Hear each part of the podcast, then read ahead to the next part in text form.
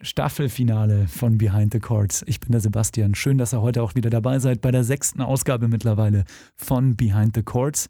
Und unsere Protagonistinnen für diese Episode heißen Leonie Klinger und Clara Rebers. Und zusammen sind sie Umme Block.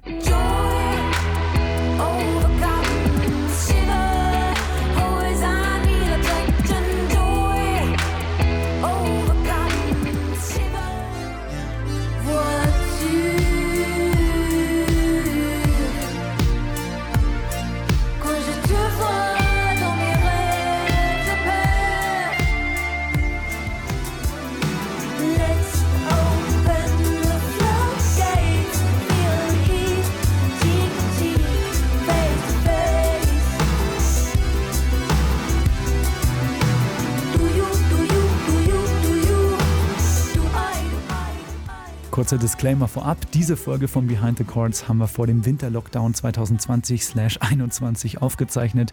Unter den gar besten und feinsten Abstands- und Hygieneregeln durfte ich Clara und Leonie in ihrem Band-Mutterschiff, sage ich jetzt mal, in ihrer Zentrale, die sowohl Proberaum als auch Leonies Wohnung ist, besuchen. Und ein letztes Mal hier in der Staffel 1 von Behind the Chords sage ich mal, ich werfe euch jetzt einfach mal rein in die Szenerie, in dieses wunderschöne Gespräch mit Leonie und Clara aka Umme Block. Wenn es Ihnen recht ist, dann wollen wir doch auf spezifische Schwierigkeiten eingehen, denen die neue Musik begegnet und die unter dieses allgemeine Geschehen nicht zu bringen sind. Behind the Chords. Hinter den Sounds von jungen, professionellen KünstlerInnen. Ein Porträt mit Sebastian Heigl. Wir sind in Leonis Wohnzimmer. Warum, werden wir gleich noch aufschlüsseln. Okay, man kann es ja eigentlich auch sagen. Das ist, ich habe es vorhin schon zu mir im Vorgespräch gesagt, das ist der Ort, wo die Magic passiert, oder?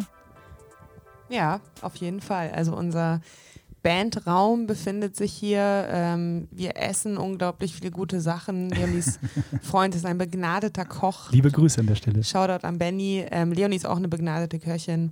Äh, und unser Leben als ist auch begnadet. Ja, nee, spielt sich viel in diesen Räumlichkeiten ab. Und wir tingeln zwischen unserem Bandraum, dem Wohnzimmer, dem Balkon und der Küche und der Toilette hin und her. ja, also genauso kann man es ausdrücken. Es ist so eine Rotation, die, die irgendwie un, ungeradlinig stattfindet. Ich stelle es mir jetzt so als äh, Gast hier als wahnsinnig abgeschlossenes, schönes abgeschlossenes System vor. Ne? Also man ist da kreativ im Bandraum, dann äh, chillt man hier mal, dann isst man da drüben was. Also es ist ja eigentlich, du brauchst eigentlich nicht mehr. Und ne? zwischendurch geht man einfach runter in den Supermarkt und holt sich noch ein paar Bier oder noch eine Pasta oder lecker essen. genau. Also erstmal schön, dass ich da sein darf. Vielen Dank. Ähm, wir sind auch mit Getränken ausgestattet. Wir können mhm. uns erstmal hier, ähm, oh ja, auf jeden bevor Fall. es losgeht, ähm, zu prosten. Oh, schön. Man muss dazu sagen, Leonie hat einen wahnsinnigen Pokal in der Hand. Einen riesigen Kelch voller ähm, Rosé Wein mit Schorle. Schorle, mit Sprudel. Schorle. Spritz. Ein Spritz. Ein gespritzten Rosé nennt man wahrscheinlich nicht so, aber ich reime es mir so zusammen. Doch, bestimmt nennt man das so. Doch, ich glaube schon. Es Herzlich Spritz. willkommen bei Behind the Chords. Ihr seid beim Rosé- und Meditationspodcast eures Vertrauens. Lasst uns mal über Musik reden. Sehr gerne. Wie oft wurde dir schon gefragt, welche Mucke ihr macht?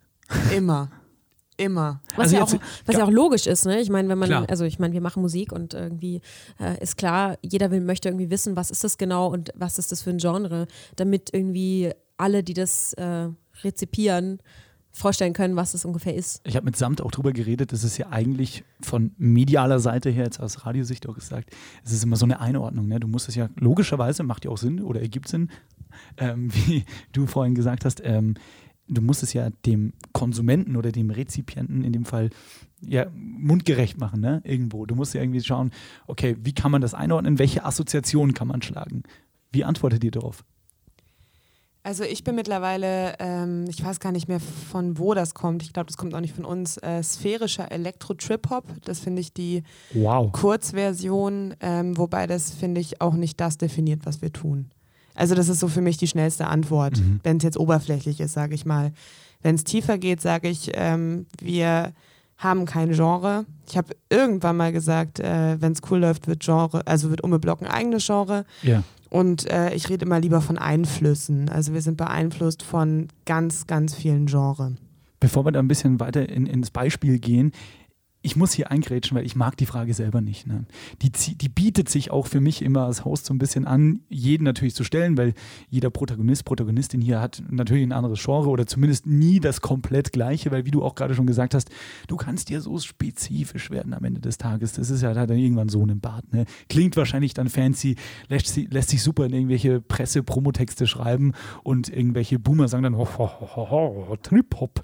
Ähm, aber letztendlich ähm, geht es doch eigentlich gar nicht drum, oder? Also ich meine, du meintest schon Einflüsse, aber gut, ich stelle es mir immer so vor wie so eine Maschine. Ne? Die Einflüsse gehen oben rein, aber was unten rauskommt, das Endprodukt ist ja dann kein Einfluss mehr, sondern das habt ihr ja selber gemacht. Also wenn ihr es jetzt gar nicht mal mit Genre begriffen, aber vielleicht mal mit Emotionen oder mit, ähm, oder wisst ihr was, da, sind euch jetzt gar keine, gar keine Regeln gesetzt. Wie würdet ihr eure Musik beschreiben, ohne jetzt auf dieses ihr übliche Genre-Gedudel zurückzugreifen? Also ich würde sagen, ähm, Ume Block ist düster.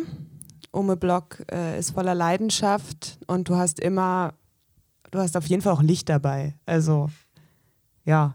Ich finde, es ist sehr viel Melancholie dabei, auf eine ganz gute Art und Weise, äh, sehr viel Sehnsucht.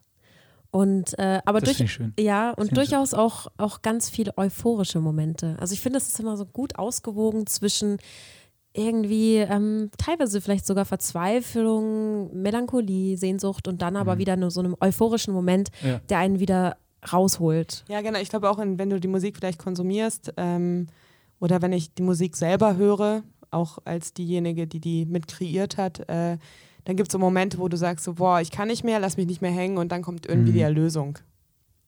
Ja, das ist generell, glaube ich, wirklich so ein Ding, was wir selber gerne hören in der Musik und deswegen mhm. vielleicht auch ähm, gar nicht mal unbedingt bewusst, aber unterbewusst auch fabrizieren dann einfach so ein, so ein Spannungsaufbau, der teilweise so knapp am Unerträglichen ist und dann kommt die Erlösung. Oder sie kommt eben gar nicht. Also so, ich finde es schön, weil ich glaube, ja. das, was ihr gerade beide beschreibt, ist so eine Blaupause oder so ein Schema, das ja dann, vielleicht war das auch bewusst konzipiert von euch, das könnt ihr mir ja gleich dann sagen oder mich berichtigen, aber was ja jeder Rezipient, jeder Hörer oder Hörerin für sich dann selber interpretieren kann. Ich zum Beispiel denke bei eurer Musik immer, ähm, und jetzt, Lecco Mio, wir haben ja schon kitschig am Anfang vom Podcast, aber ich, ich denke da immer an eine sehr verromantisierte, muss ich auch gleich dazu sagen, aber äh, an eine sehr fertige, aber doch sehr schöne Feiernacht. Und ich rede jetzt nicht so von Vorglühen und dann gehen wir Malle saufen, sondern ich rede davon, ähm, mich irgendwo in einem großstädtischen Milieu anonym treiben zu lassen, ähm, und vielleicht verliebe ich mich in der Nacht in irgendeine Person, krieg die aber dann nicht und dann bin ich am Ende vielleicht traurig, aber dann gehe ich doch mit irgendeinem Seelenfrieden im, äh, im Morgenrot total verkartet und verballert nach Hause. Das hast du so schön und gesagt. kotze fast, ja. aber gehe trotzdem glücklich mit einem halb angefressenen Döner in der Nacht ins Bett. Das ist ja, geil, weil ich mir das gerade so bildlich vorstelle und äh, dann wären wir echt dabei, dass Sebastian mit 25 Hours Part 2 nach Hause läuft und das ist für mich auch so dieser Stadtblues vom Album. Wichtig dabei ist tatsächlich, also in meiner Vorstellung, jetzt muss ich nochmal dazu sagen, das Setting eines Urbanen. Also am Land zum Beispiel ja. würde diese Szenerie jetzt nicht stattfinden, aber stellt euch eine große Metropole vor, eine große Stadt, wo die Prämisse gegeben ist, dass man anonym ist und dass man vielleicht auch alleine feiern geht. Kennt ihr dieses yeah. uncoole Bauchgefühl, wenn man mal alleine feiern geht? Passiert nicht oft, aber ähm, weil es ja ein sozialer Gedanke eigentlich dahinter ist, ne? aber wenn man so, hm, vielleicht lerne ich heute Leute kennen, wenn nicht, dann stehe ich awkward irgendwo rum, aber irgendwie berausche ich mich dann auch mit Alkohol oder wie jeder möchte um eine, irgendwie eine Experience zu haben. Und man wird eine andere Person, man lernt vielleicht Leute kennen, die man mag, die man nicht mag. Und man wird vielleicht enttäuscht oder man hat vielleicht ein Highlight in dieser Nacht. Und am Ende des Tages liegt man im Bett und dann schläft man und äh, dann wacht man auf und denkt nochmal drüber nach. Und die Hälfte erscheint einem gar nicht mal so real, weil man denkt so, ist es wirklich passiert, weil es so vernebelt war. Und dieses. Ja. Versteht ihr, was ja. ich gerade mit, mit schlechten Total. Bildern versuche Voll zu skizzieren? Im Freestyle übrigens, da wir nicht überlegt ja. ähm, das ist für mich eure Musik, zum Beispiel auch wenn ich ähm, meine Eltern besuche, die weit am Land leben, muss ich sehr lange Auto fahren. Und meistens yeah. passiert das wegen Arbeitszeiten in der Nacht. Und ähm, ich habe dieses Jahr das auch mal gemacht und habe äh, zum Beispiel euer Album nochmal durchgepeitscht, einfach aus Interesse und weil ich es gut finde. Ähm, und das hatte auch was ähnlich Anonymes, vor allem wenn du dann irgendwie an so, an so Fluchtorten wie zum Beispiel an einem Flughafen vorbeifährst oder yeah. sowas. Und das hat so was sehr Anonymes, sehr Erwachsenes und doch sehr ähm, ja, Hochtrabendes irgendwie. Versteht ihr, was ich meine? Das ist total schön. Also ich finde es richtig schön, wie du das beschreibst, weil ich glaube auch, dass, äh, also jetzt auch in den Texten und aber auch musikalisch, ganz oft ähm, sehr viel Gefühlschaos irgendwie so, ein, so, so eine Inspiration ist oder äh, so, ein, so ein Antrieb ist und ähm, aber eben dann auch die Reflexion dazu kommt. Und genau. ähm, das ist genau die Verbindung, die wir eigentlich mit der Musik machen. Also verarbeiten nice. und äh, dann irgendwie ja, aufarbeiten und einordnen. Einordnen ist ganz wichtig ich finde auch, dass es, ähm, das unterscheidet für mich auch immer musikalisch, also wenn man euch jetzt mal mit anderen musikalischen Endprodukten vergleicht, ähm, unterscheidet das, dieser Anspruch, den du gerade genannt hast, finde ich sehr schön, weil das unterscheidet irgendwie, das trennt so die Spreu vom Weizen. Weil, na klar gibt es die Turn-Up-Tracks, die nur übers Feiern gehen oder sowas.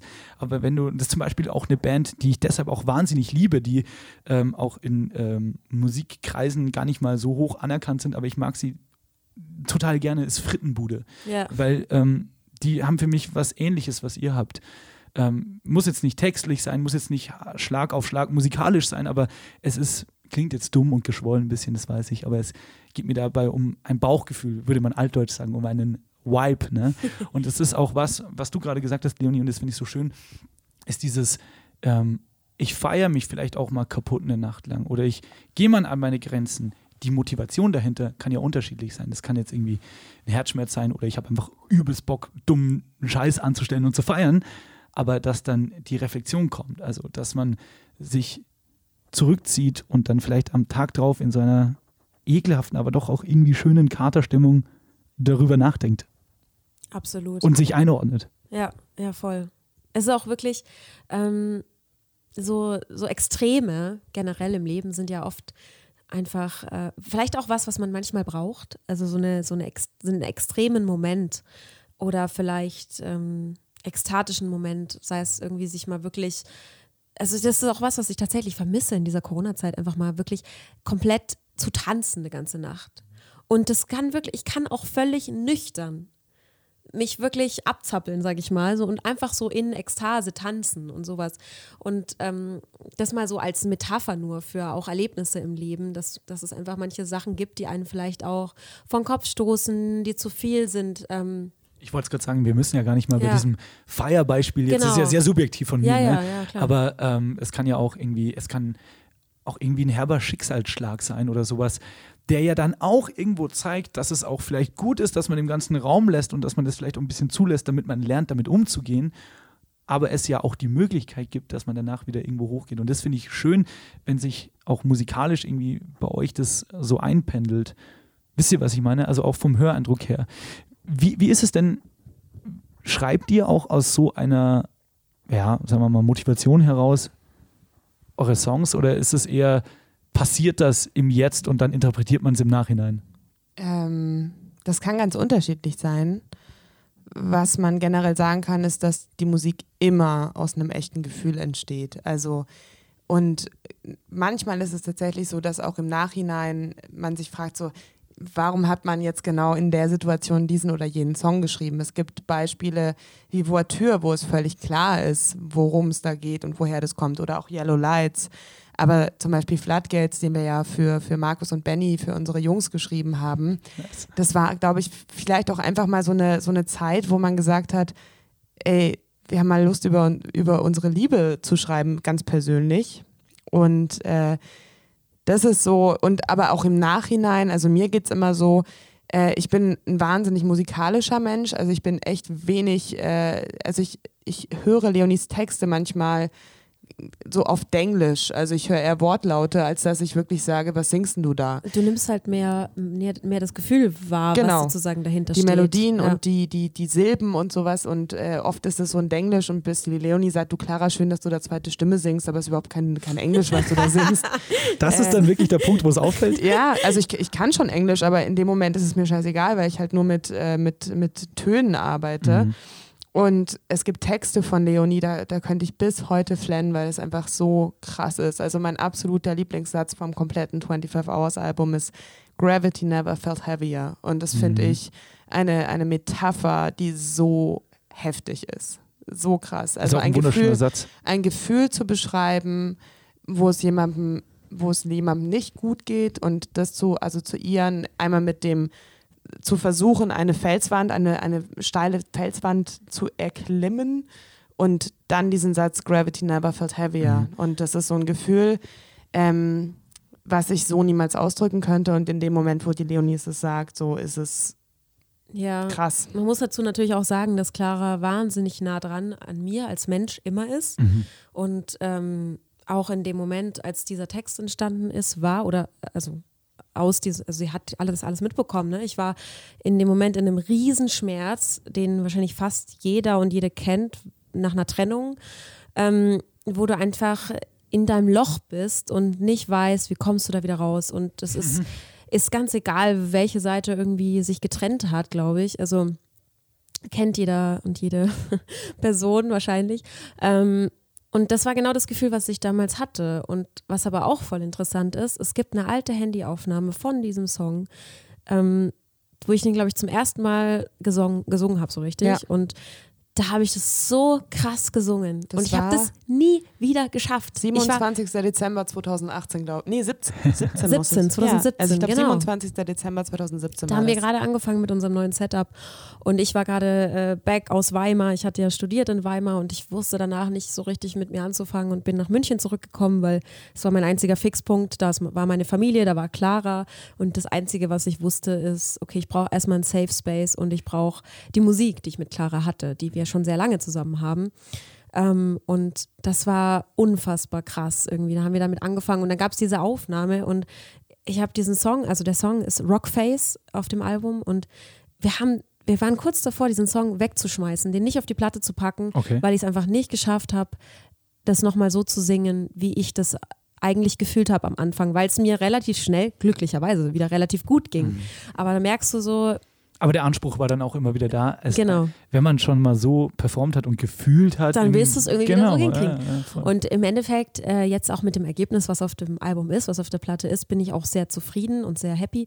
Es war auch tatsächlich so, dass ich ähm, mich dann, ich glaube, vor dem letzten Mal einsingen dann im Studio, das war glaube ich das dritte Mal oder so, habe ich mich nochmal so richtig krass aktiv in diese Erinnerungen reinversetzt. Also es war auch ganz schön schmerzhaft. Ging das? Hat das funktioniert? Das ging tatsächlich, gar nicht so schlecht. Ähm, auch natürlich mit einem mit einem krassen Abstand und so weiter, aber das habe ich echt gebraucht, um nochmal da reinzufinden. Und äh, ich finde es auch immer einen krassen Unterschied, ob man was live performt oder im Studio. Weil mhm. live kann ich mich super geil reinfühlen in alles.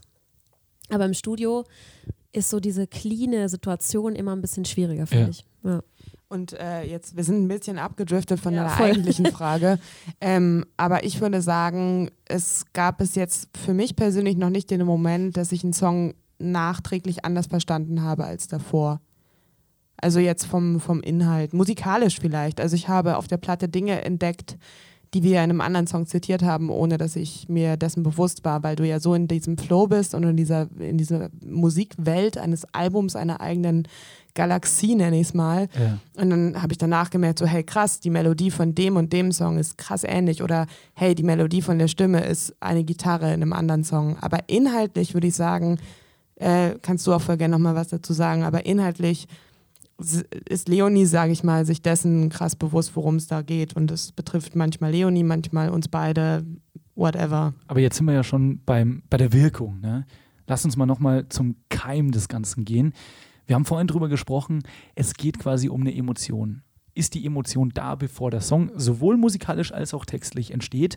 Oder wipet man erst so bei der Soundfindung mit und dann macht es auf einmal Klick und man denkt sich so, das ist genau das, was ich irgendwann schon mal gespürt oder verortet habe. Emotional. Das kann echt auch beides passieren. Also okay. auch tatsächlich, so wie du es genau gerade beschreibst, ähm, ist es mir zumindest aus dieser Sicht der Melodiefindung und, und irgendwie Lyrics und so weiter äh, schon oft gegangen, dass wir einfach, also so passieren unsere Sessions auch. Wir sind hier gegenüber in diesem kleinen Kämmerchen da mhm. drüben, kleinste Zimmer in dieser Wohnung, äh, befinden wir uns stundenlang und jammen rum und äh, klicken die Sounds durch auf unseren Geräten und gucken, was irgendwie cool ist. Und irgendwann kommt dieser Magic Moment. Mhm. Also wenn wir Glück haben. Kommt nicht immer, kommt aber oft. Und dann. Ähm, dann wissen wir es beide. Und dann merken wir es beide und dann gucken wir uns meistens an und sind so, okay, krass, okay, jetzt und dann wird das Handy hingelegt und auf Aufnahme gedrückt, weil wir wissen, okay, jetzt kommt irgendwas. Wir also wissen noch nicht Demo was. Wird mit und dem das Handy weißt du, und, genau. ja, und das weißt du am nächsten Tag nicht mehr. Das ist das Absurde. Ja, also ja. Das ist wie so ein Tunnel. Handy-Sessions hier aufnehmen, dann fahre ich äh, nach Hause zu mir in die Landwehrstraße, höre mir die Handyaufnahmen an, bin überglücklich darüber, was wir gemacht haben, wach am nächsten Tag auf und kann mich nicht mehr daran erinnern, Oh. bis ich es wieder höre. Also die Handyaufnahmen sind für uns echt essentiell. Das ist echt so krass, ja. Aber wie oft gab es dann schon Momente, wo ihr euch nicht einig wart? Ihr habt es gerade sehr schön erzählt, ich habe es verstanden, ihr seid ein Ähm, Team. Ich würde sagen, Ja. das war Track Nummer 9 auf dem 25 Hours Album. Also 25 Hours Part 2 Ja. heißt er nun. Ähm, Nicht Part 2, sondern Part 2. Par- Muss man vielleicht. Äh, Part 2. Part 2. Pardon. Ähm, Englisch. Aber selbst da waren wir uns einig. Also musikalisch einig sind wir uns tatsächlich. Also, wobei ich sage, wo vielleicht meine Uneinigkeit herrscht, ähm, weil ich distanzierter von Gesang und äh, Gesangsmelodie und Lyrics bin. Mhm. Leonie haut manchmal Dinge raus in diesen Sessions. Also die Sessions zur Erklärung sind meistens 15 Minuten. Und das ist super anstrengend, sich den Scheiß wieder anzuhören, weil es ist wirklich faktisch oh, absolut anstrengend, was Also wir machen. Moment mal, die Aufnahme, die wir machen, sind 15 Minuten, Ja. aber die Session geht halt zwei, drei Stunden. Ja, ja, klar. Also, Ja. Du meintest schon die Handyaufnahme Ja. dann von dem, was man ja gerade cool fand. Und dann gibt es ähm, oft den Moment, zum Beispiel bei Rockface, dass ähm, When I fall down once, ich singe nicht weiter, weil es zu hoch ist, aber ihr wisst, ihr wisst es alle. Ihr wisst Bescheid. Das sollte nur einmal drin vorkommen in dem Song. Also Leonie hat das als einen Part gefühlt, der halt einmal kommt und für, also ich habe dann manchmal einfach die Momente, wo ich sage, fuck, das muss mindestens zweimal kommen, weil es so magic ist. Was macht ihr dann? Und ähm, dann sage ich das der Leonie und dann ist Leonie vielleicht auch mal so und sagt, ja, okay, also weil, weil Leonie natürlich die schaffende Person ist in dem Moment und ich dann trotzdem die Außenstehende bin und sage, du hast überhaupt keine Ahnung, wie krass das ist, wenn du das machst. Und äh, letzten Endes landet es dann halt zwei oder dreimal im Song, meistens. Ja, also man muss wirklich sagen, wir sind uns äh, oftmals oder eigentlich in den meisten Fällen sind wir uns krass einig, was alles Mögliche angeht. Also auch was wirklich Melodie angeht, Gesang angeht. Es gibt schon manchmal so Das ist ein wahnsinniges Privileg. Ja, übrigens. total. Aber das kommt auch daher, dass wir eben schon so lange, also wir machen Musik zusammen, seitdem wir 13 sind. Und seitdem 13 wir, Jahren. 13, 14 Jahre sind es jetzt. genau, und, und auch seit dieser Zeit ähm, irgendwie hören wir zusammen Musik und äh, zeigen uns gegenseitig das, was wir geil finden. Das finde ich wahnsinnig und- cool, weil und ihr habt euch inspirieren quasi uns halt, gegenseitig weißt du? sozialisiert. So. Genau. Also was Musik angeht, sind wir so ein Ball irgendwie, so eine Bubble. Und natürlich haben wir so, was das Elternhaus angeht und so nochmal vielleicht so zwei, drei unterschiedliche Strömungen, die mit reinkommen. Mhm. Clara vielleicht mehr die Klassik irgendwie. Und äh, das ist halt, das ist halt so interessant, weil das kommt alles zusammen. Und ich glaube aber tatsächlich, dass das ein bisschen daher kommt, dass wir uns oft so einig sind, weil Ja. wir so viel die ähnliche Musik gehört haben in den Wahnsinnig letzten 13 schön. Jahren. Voll. Und was ähm, auch mal vorkommen kann, da muss ich jetzt auch gerade dran denken, an das Intro von 25 Hours. Ich hatte eine übelst klare Vorstellung vom Feeling, was ich als Intro möchte.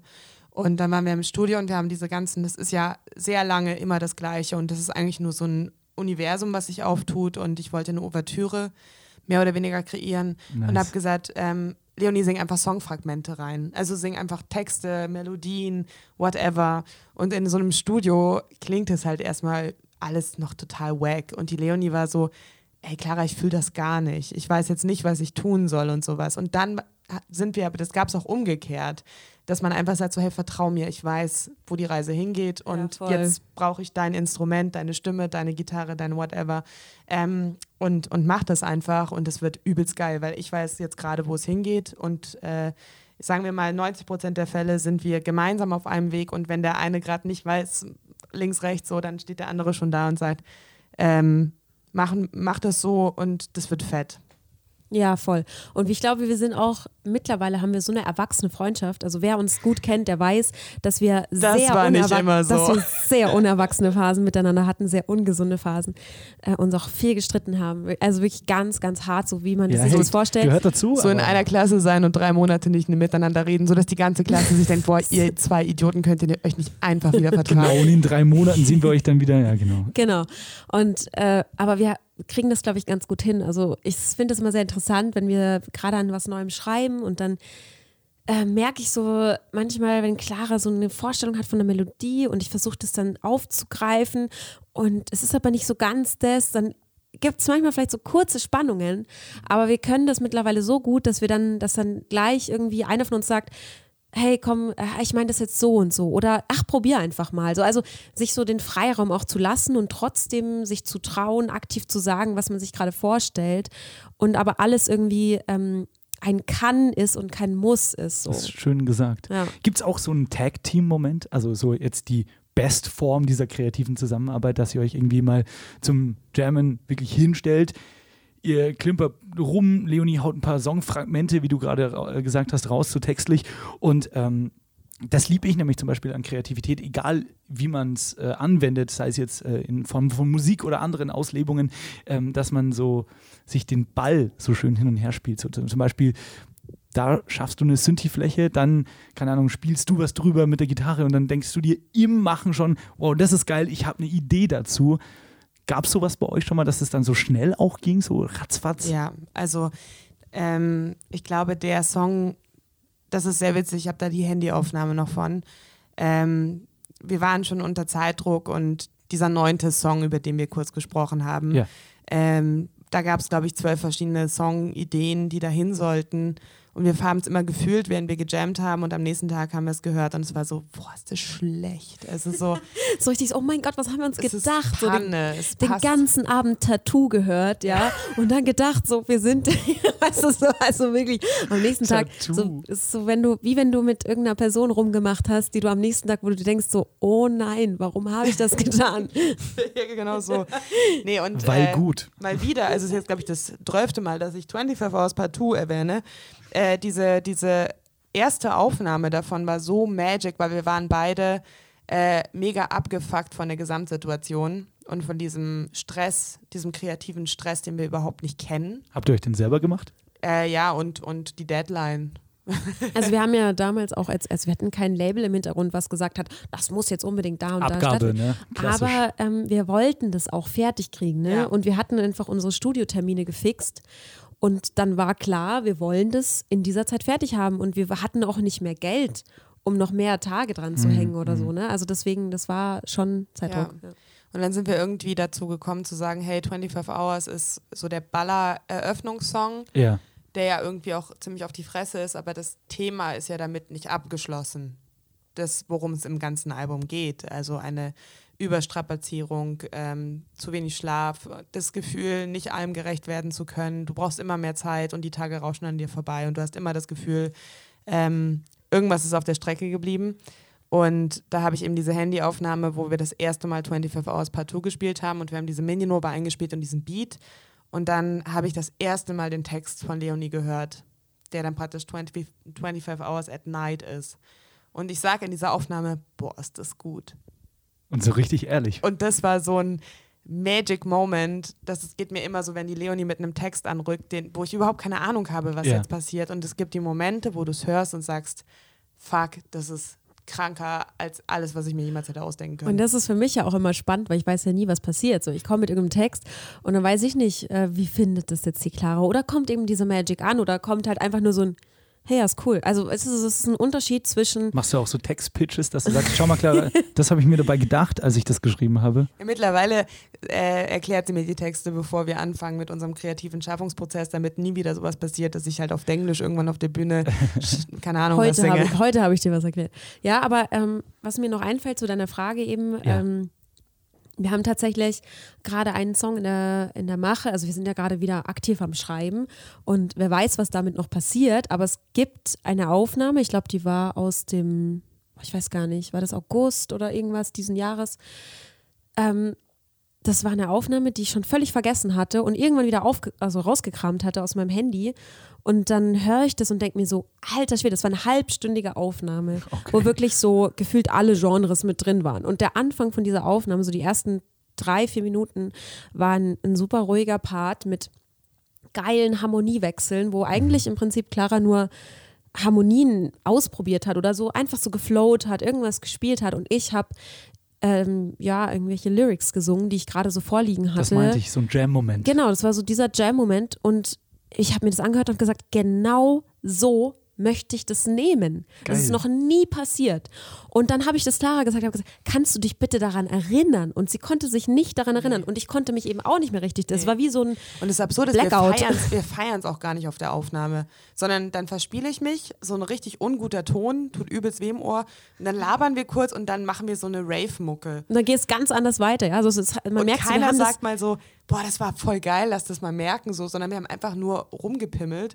Und, äh, das ist ein guter Begriff übrigens, rumpimmeln. Mega, bockstark. wir jammen Super. nicht, wir pimmeln rum.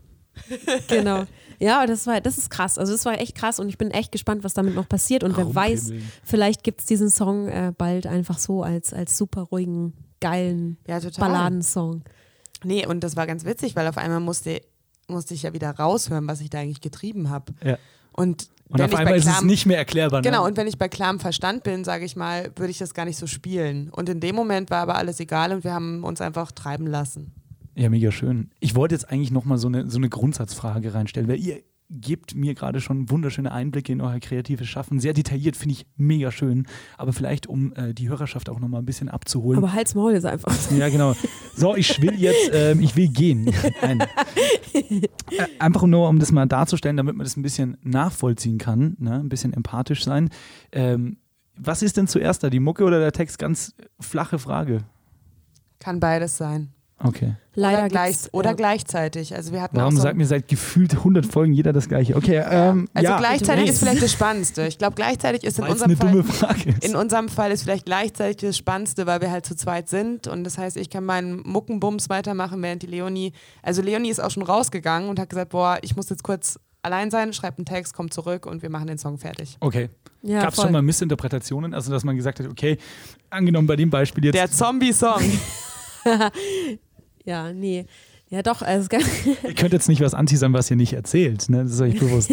ja, aber das, das, haben wir tatsächlich leider schon mal, schon mal angeteasert in äh, unserem Interview bei BR Startrampe. Deswegen, aber wir können es trotzdem nochmal, nochmal ganz intern erzählen. Wir haben hier so einen schönen, also das ist wirklich geil. Das ist ein richtig geiler Ansatz, den wir da haben. Mhm. Wir nennen es immer Ansatz oder, oder Gerüst, was wir dann so haben, was, an dem wir dann weiterbauen.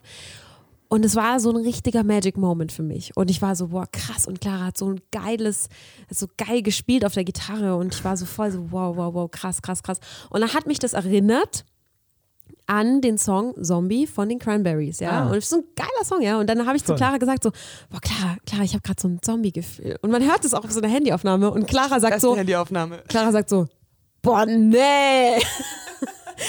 Magst du den Song nicht, oder was?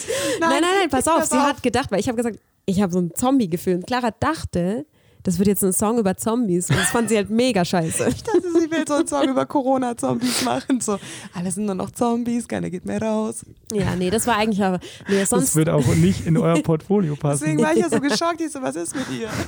Ich glaube, da hat sie Was machen wir nächstes Jahr? Malle-Hits? Genau.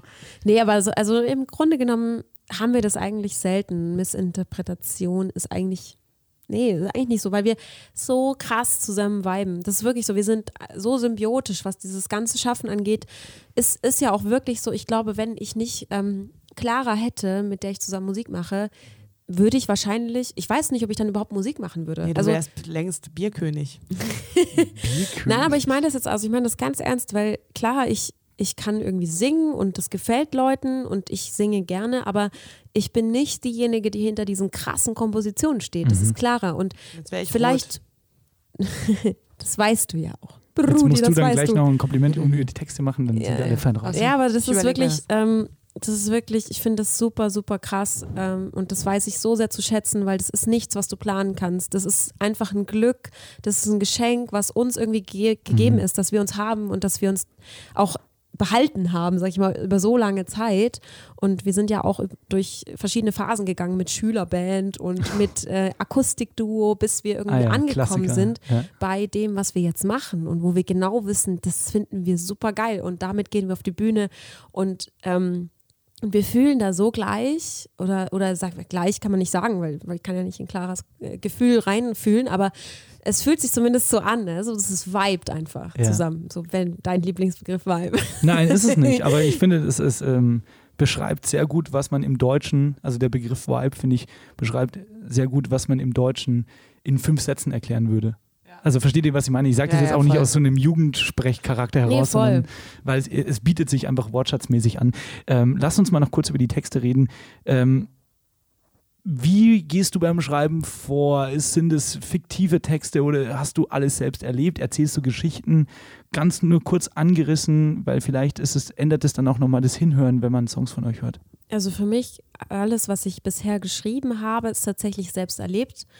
Sei es irgendwie ähm, wirklich so ja, es gibt natürlich einige Songs, die irgendwie auch äh, irgendwie Liebeskummer behandeln ähm, oder eben auch dieses 25 Hours Ding, ähm, wo es darum geht, boah, ackern, ackern, ackern und irgendwie äh, drei, vier verschiedene Rollen im Leben spielen und das alles unter einen, vor allem einen diese Hut bekommen Rollen wollen. Alle erfüllen. Auch. Genau, alle erfüllen wollen und überall 100 Prozent geben. Und das ist ja auch ein Thema, wo wir beide, also Clara und ich, wirklich auch, ich glaube, das ist auch wieder ein Punkt, warum wir so gut funktionieren zusammen. Wir mhm. sind in einer sehr ähnlichen Lebenssituation. Also irgendwie beide in einem festen Job. Wir haben dieses krasse Projekt zusammen, was einfach alles für uns bedeutet, mhm. neben mhm. den anderen Fixpunkten im Leben. Wir haben beide eine Beziehung, der wir auch viel Zeit schenken möchten. Wir haben unsere Familien, die, mit denen wir auch Zeit verbringen möchten. Und das sind alles so Punkte, wo wir uns auch gegenseitig super gut verstehen können. Und deswegen sind auch viele Texte vielleicht ähm, nicht nur das, was ich selber erlebt habe, sondern was auch so subtil von Clara zu mir rüberschwappt, sage ich mal, weil wir halt so eng sind. Aber ähm, so ganz fiktive Texte schreibe ich tatsächlich nicht bisher. Also mhm. wo ich also, was ich, oder was ich aber auch, was ich super cool finde auch. Also äh, ich, also ich finde es, ich finde also alles cool, was Texte angeht, wie man da rangeht, keine Ahnung.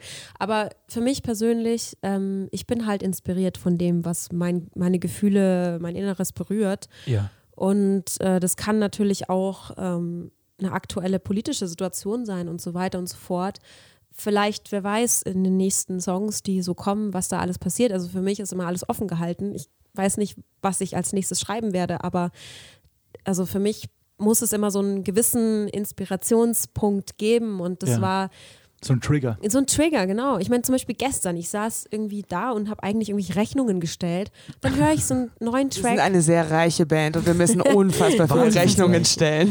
Und dann höre ich so einen Song, ähm, also wirklich nur ein Instrumental von einem, von einem Freund von ja. uns. Ähm, Keller Flavor, Shout out bitte an Domi. Äh, und das hat mich so krass inspiriert und irgendwie, also ich kann es auch gar nicht beschreiben, warum. Und dann habe ich bestimmte Gedanken. Ich habe davor vielleicht äh, über eine Freundschaft zu einer Freundin nachgedacht, die leider ein bisschen auseinandergegangen ist. Und ja. dann plötzlich kommen die Worte und dann kommen Metaphern. Ich schreibe super gerne Metaphern. Schöne, romantische Bilder, Bilder schaffen, schaffen genau. Ähm, und so passiert es im Grunde genommen. Und, ähm, ich wollte dich gerade nämlich ja. lustigerweise wirklich, wäre die nächste Frage gewesen, wie hast du das Texten gelernt? Also ich meine, machen wir uns mal nichts vor. Das ist übrigens auch das erste Mal, dass ich, äh, dass ich das jemandem frage, auch ja. hier, weil ähm, ich finde es so wahnsinnig spannend, wie man gut textet. Ja. Also du hast es gerade schon Metaphern gesagt und so. Ich sage es nur deshalb, weil jeder, ich möchte mal attestieren, jeder einigermaßen kreative Mensch, der hat mal irgendeinen Triggerpoint, wie du gerade gesagt ja. hast. Und meistens ist es vielleicht so in der Pubertät irgendein Herzschmerzding. Oder irgendwas familiäres, irgendwas aus dem sozialen Umfeld, sage ich jetzt mal. Ja.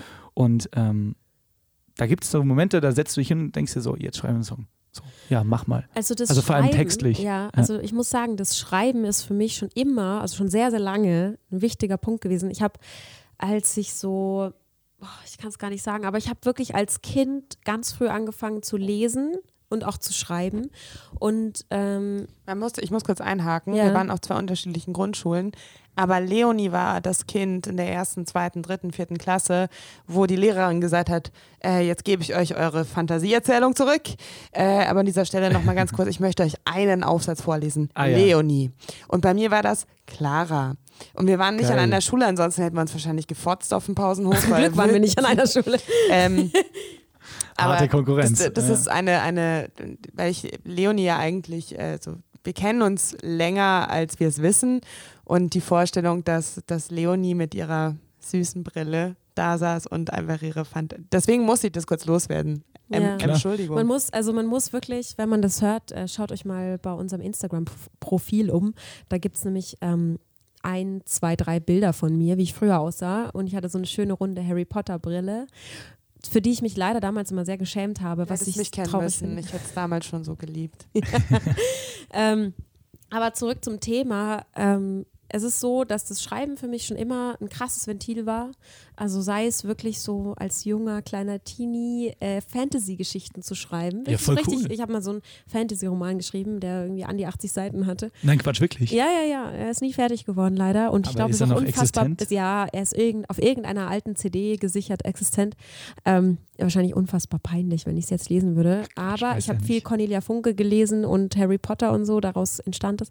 Ähm, aber jetzt schweife ich schon wieder. Äh, ich, ich will ja eigentlich darauf hinaus, dass ähm, ich zu, zusätzlich zu dem, dass Texte und, und Schreiben für mich krass ein Ventil war schon immer, ich natürlich viel ähm, englische Popmusik gehört habe, schon, also ja, also früh, sag ich mal. Und das war Ja. für mich, ich habe wenig deutsche Musik gehört, ich habe einfach viel englische Popmusik gehört und das viel mitgesungen und so weiter. Und ich glaube, dass das einfach ja, so intuitiv sich einbrennt. Und dann habe ich im Chor gesungen und dann hat sich so dieses Singen und Texten und Ja. Hören, also irgendwie miteinander verbunden.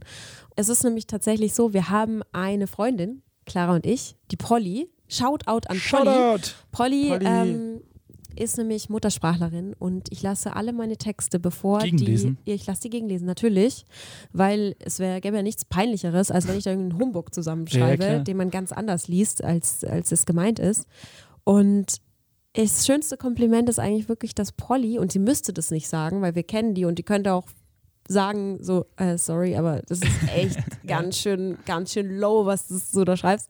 Die sagt, es ist echt schön. So, es Das ist ein wahnsinnig Texte. schönes Kompliment. Und, und das ist super schön, schöne Metaphern, irgendwie schöne Bilder, die du da schaffst und, und das ist für mich super cool. Und da, das, das gibt mir auch Selbstvertrauen, das weiterhin so zu tun. Ja, mega schön. Ja. Es ist eine wahnsinnige Kunst. Also sowohl natürlich auch die musikalische Seite, aber auch das Textliche, weil, ähm, naja, also ich finde, es unterscheiden sich ja auch mittlerweile, das weiß man ja auch, die Geister, wie ähm, Leute Musik wahrnehmen. Ne? Es gibt so diesen, diese eine Person, die hört erstmal auf die Texte, kann sich damit halt identifizieren und hört halt Songs nur wegen den Texten. Und dann gibt es die andere Variante, so bin ich zum Beispiel, ich höre erstmal, ich bin viel melodisch, also wirklich auch so, weil du vorhin Denglisch gemeint hast, so, ich habe bis heute, habe ich Songs, die ich mittlerweile verstehe auf Englisch, die fand ich als Kind oder Jugendlicher, also noch nicht so fit war im Englischen, ähm, fand ich die geil und die bedeuten mir was, weil ich meine eigene persönliche Interpretation da, da reingenagelt habe, ne? das Verstehst du? bis heute so, ne? dass Genau. du das Englische hörst.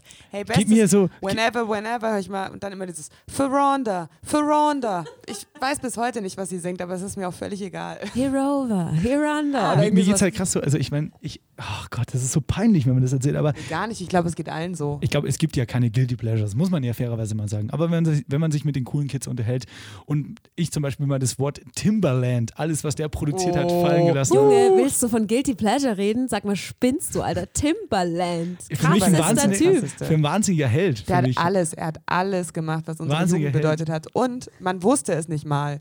Und wenn Ja, du jetzt ja. aber reinhörst, dann sagst du so, ja klar, das ist ein Timberland. Das Hey, ist wie ein krasser Maler. Du schaust es an und sagst, das ist ein Timberland. Aber wisst ihr, was ich meine? Wenn ich bis heute noch die ersten Töne von dem geisteskrank krassen Beat von The Way I Are höre. Den wollten wir auf eine Playlist packen. Und ich denke mir so, und irgendwas, und ich will mir dieses Bitte, dieses Gefühl bis ans Ende meines Lebens aufbewahren und ich hoffe nie, dass es, und ich bete darum, dass es nicht äh, schwächer wird, da kickt irgendwie so ein Knoten rein bei Ja. mir und das ist so wahnsinnig schön. Ja. Jetzt habe ich meine Frage vergessen, aber das ist, aber geil, Das dass ihr ist Timberland cool Ja, findet. Mega mega. krass.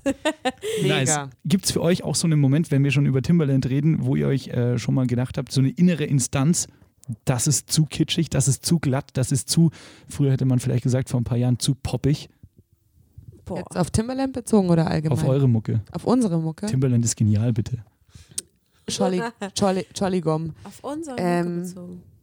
Das zu kitschig ist, zu poppig. Ja, kann jetzt textlich oder auch melodisch sein. Ich meine, nehmen wir doch mal das Beispiel Zombie Song. Ne? Ist eine Ja. schöne Referenz, aber ist halt auch ein sehr mainstreamiger Song. Würde man jetzt als Ummelblock sowas rausbringen wollen, was eine Ähnlichkeit zu Zombie hat zum Beispiel? Würde, also die Ähnlichkeit mit Sicherheit, aber wo, was, was bei uns automatisch entsteht, ist, wir haben ja keine klassische Pop-Struktur. Also es gibt bis jetzt keinen einzigen Song, der eine klassische Pop-Struktur hat. Und da meine ich ein kleines Intro, Vers 1, Refrain, Vers 2, Eine Bridge Bridge, dazwischen. Refrain, Outro, Refrain, Refrain, Refrain, Outro, Refrain.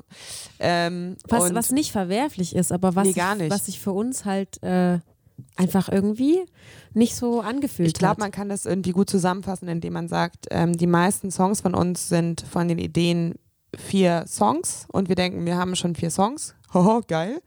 Und dann merken wir, oh, das sind nicht vier Songs, das ist ein Song. Und ich mhm. glaube, das beste Beispiel bei, äh, auf dem 25 Hours Album ist äh, Shoreline. Also jetzt von dem, was in dem Song passiert. Äh, das waren ganz verschiedene Songansätze, bis wir gemerkt haben, das ist ja einer. Also dann dieses Can you still feel me? Das war ein anderer Song. Und merkt man ja auch krass ja. am, am, Tempo, dann, ja. wenn sich steigert. Ja.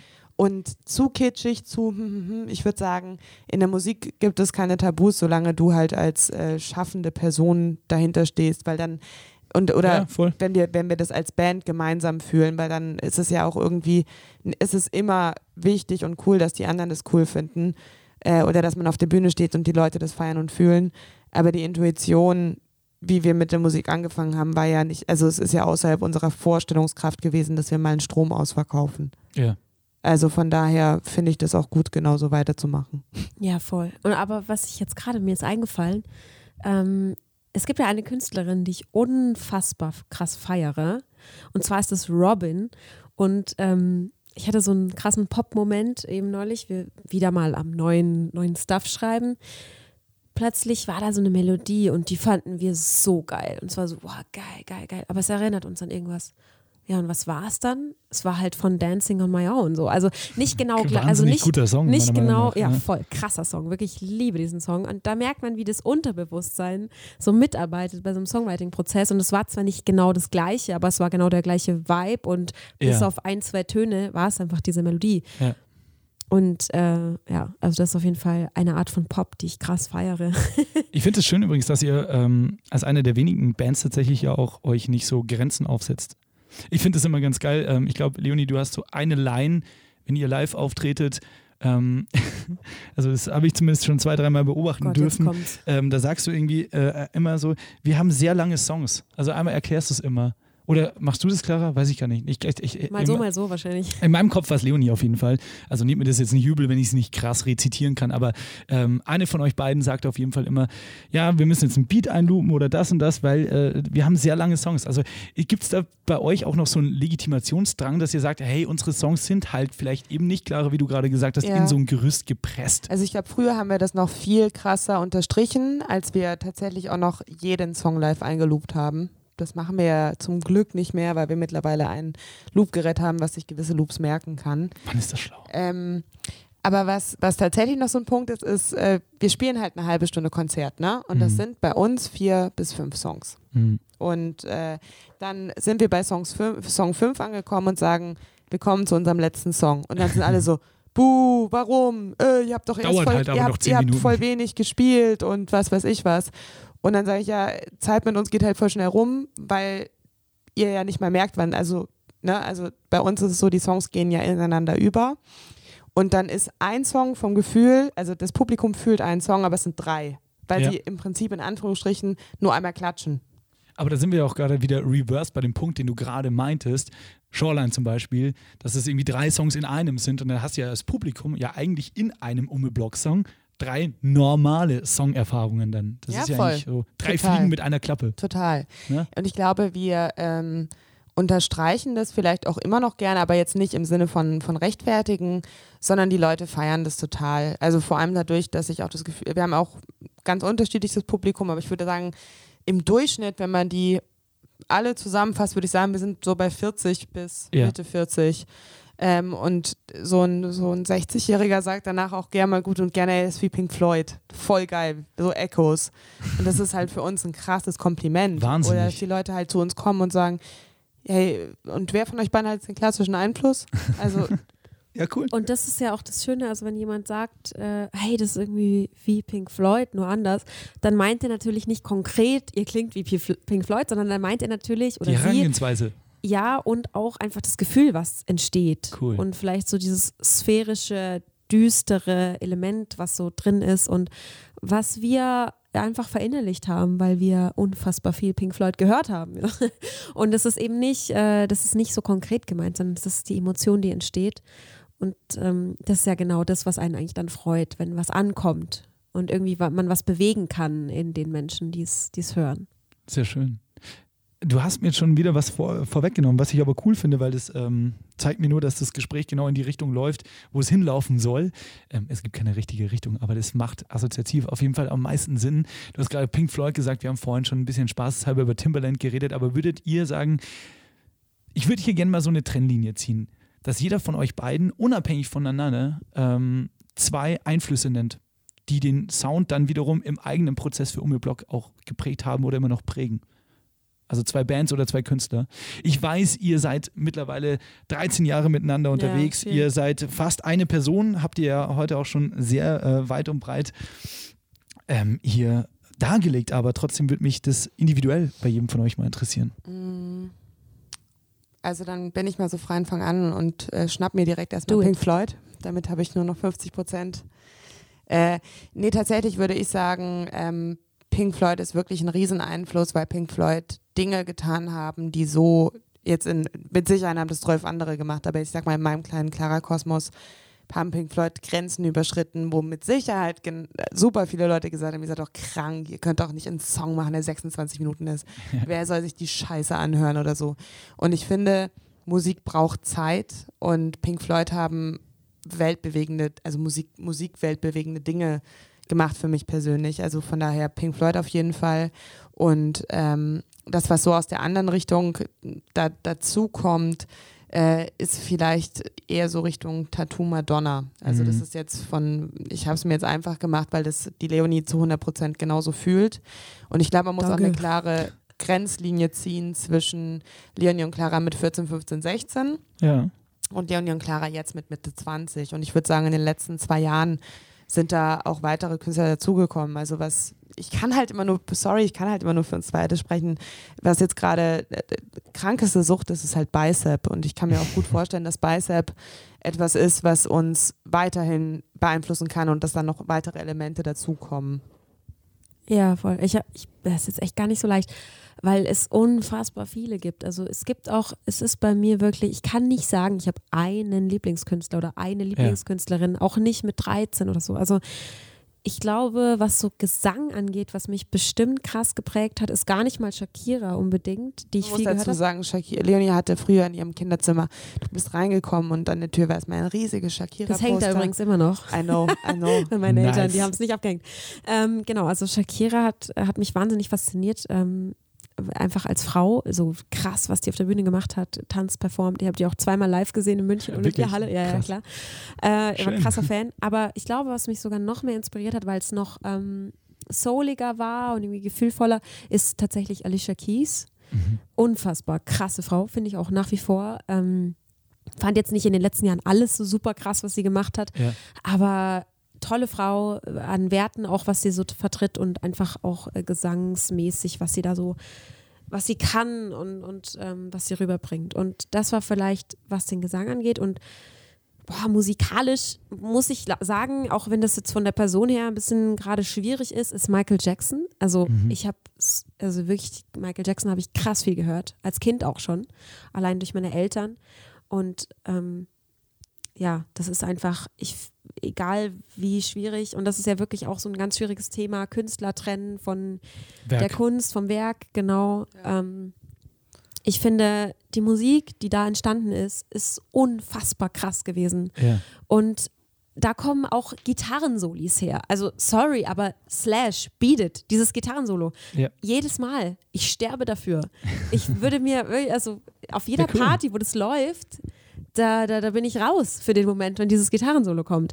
Und das sind lauter so Sachen, die mich, glaube ich, schon musikalisch sehr geprägt haben, wo es auch sehr viel Spannungsaufbau gibt in der Musik, würde ich mal sagen. Neben natürlich jetzt irgendwie eben Pink Floyd, was, was auch irgendwie eine Rolle spielt. Ähm, und jetzt äh, in den letzten zwei Jahren vielleicht so ungefähr hat mich auch zum Beispiel eine Band sehr, sehr in den Bann gezogen. Das ist M83 zum Beispiel. Das ist ja auch unfassbar geil. Also super sphärisch. Yes. Und die erzählen Geschichten und das ist, jedes Album ist auch wieder anders und also ich finde, das ist unglaublich schön. Und Sphärisch ist ein wahnsinnig ja. schönes Stichwort, weil ja. es trifft auf eure Mucke auf jeden Fall ja. zu. Sphärisch, und ich finde auch sphärisch, also dieses lassen wir das, das, Wort einfach mal so im Raum stehen, ähm, hat eine wahnsinnige Wirkung live auch. Also ich kann mich erinnern, als ich zum ersten und tatsächlich zum einzigsten Mal bisher ähm, die XX live gesehen habe, muss ich sagen, kann man jetzt musikalisch handwerklich drüber streiten, ne? weil es im Grunde eine Gitarre, ein Bass und. Ja, aber ich bin voll Fan. Also ich finde die XX und ich bin auch ein großer Fan äh, von Minimalismus tatsächlich. Ey, wenn die Romy auf die Bühne geht und die ersten drei Töne spielt vom Intro von, von From the XX, you know. and I was like, and she was like. Ja, ja. aber keine ähm, Ahnung. Nein, aber ja. weißt du, was ich meine? Das Total. hat so eine Wucht und ich finde, das ist eine Wucht, zumindest für mich als Rezipient, die ihr auch auf der Bühne habt. Das ist schön, danke. Also das allein schon durch eine länger gehaltene Synthi-Note ja. oder sowas. Genau, also einfach Erwartungen zu brechen. Und wenn wir jetzt zum Beispiel nehmen, Papa was a Rolling Stone, was passiert groß in diesem Song? Aber du brauchst ja eigentlich nur eine catchy Idee. Und das ist auch ein Punkt. Ich glaube, wenn ich äh, in der Lage wäre, Ableton zu verstehen, mich mit Logic zu befassen, den ganzen Scheiß zu verinnerlichen, schaut an alle, die das können. So, ich habe da ja. einfach keinen Bock drauf, ich habe da keine Energie für ich wäre der Typ, der überproduzieren würde. Hundertprozentig. Ich würde sagen, bam, und unser Intro geht los. Fettes Orchester und dann das. Und dann richtig theatralisch bam. Und dann spiele ich E-Gitarre und dann kommen Flammen und keine Ahnung was.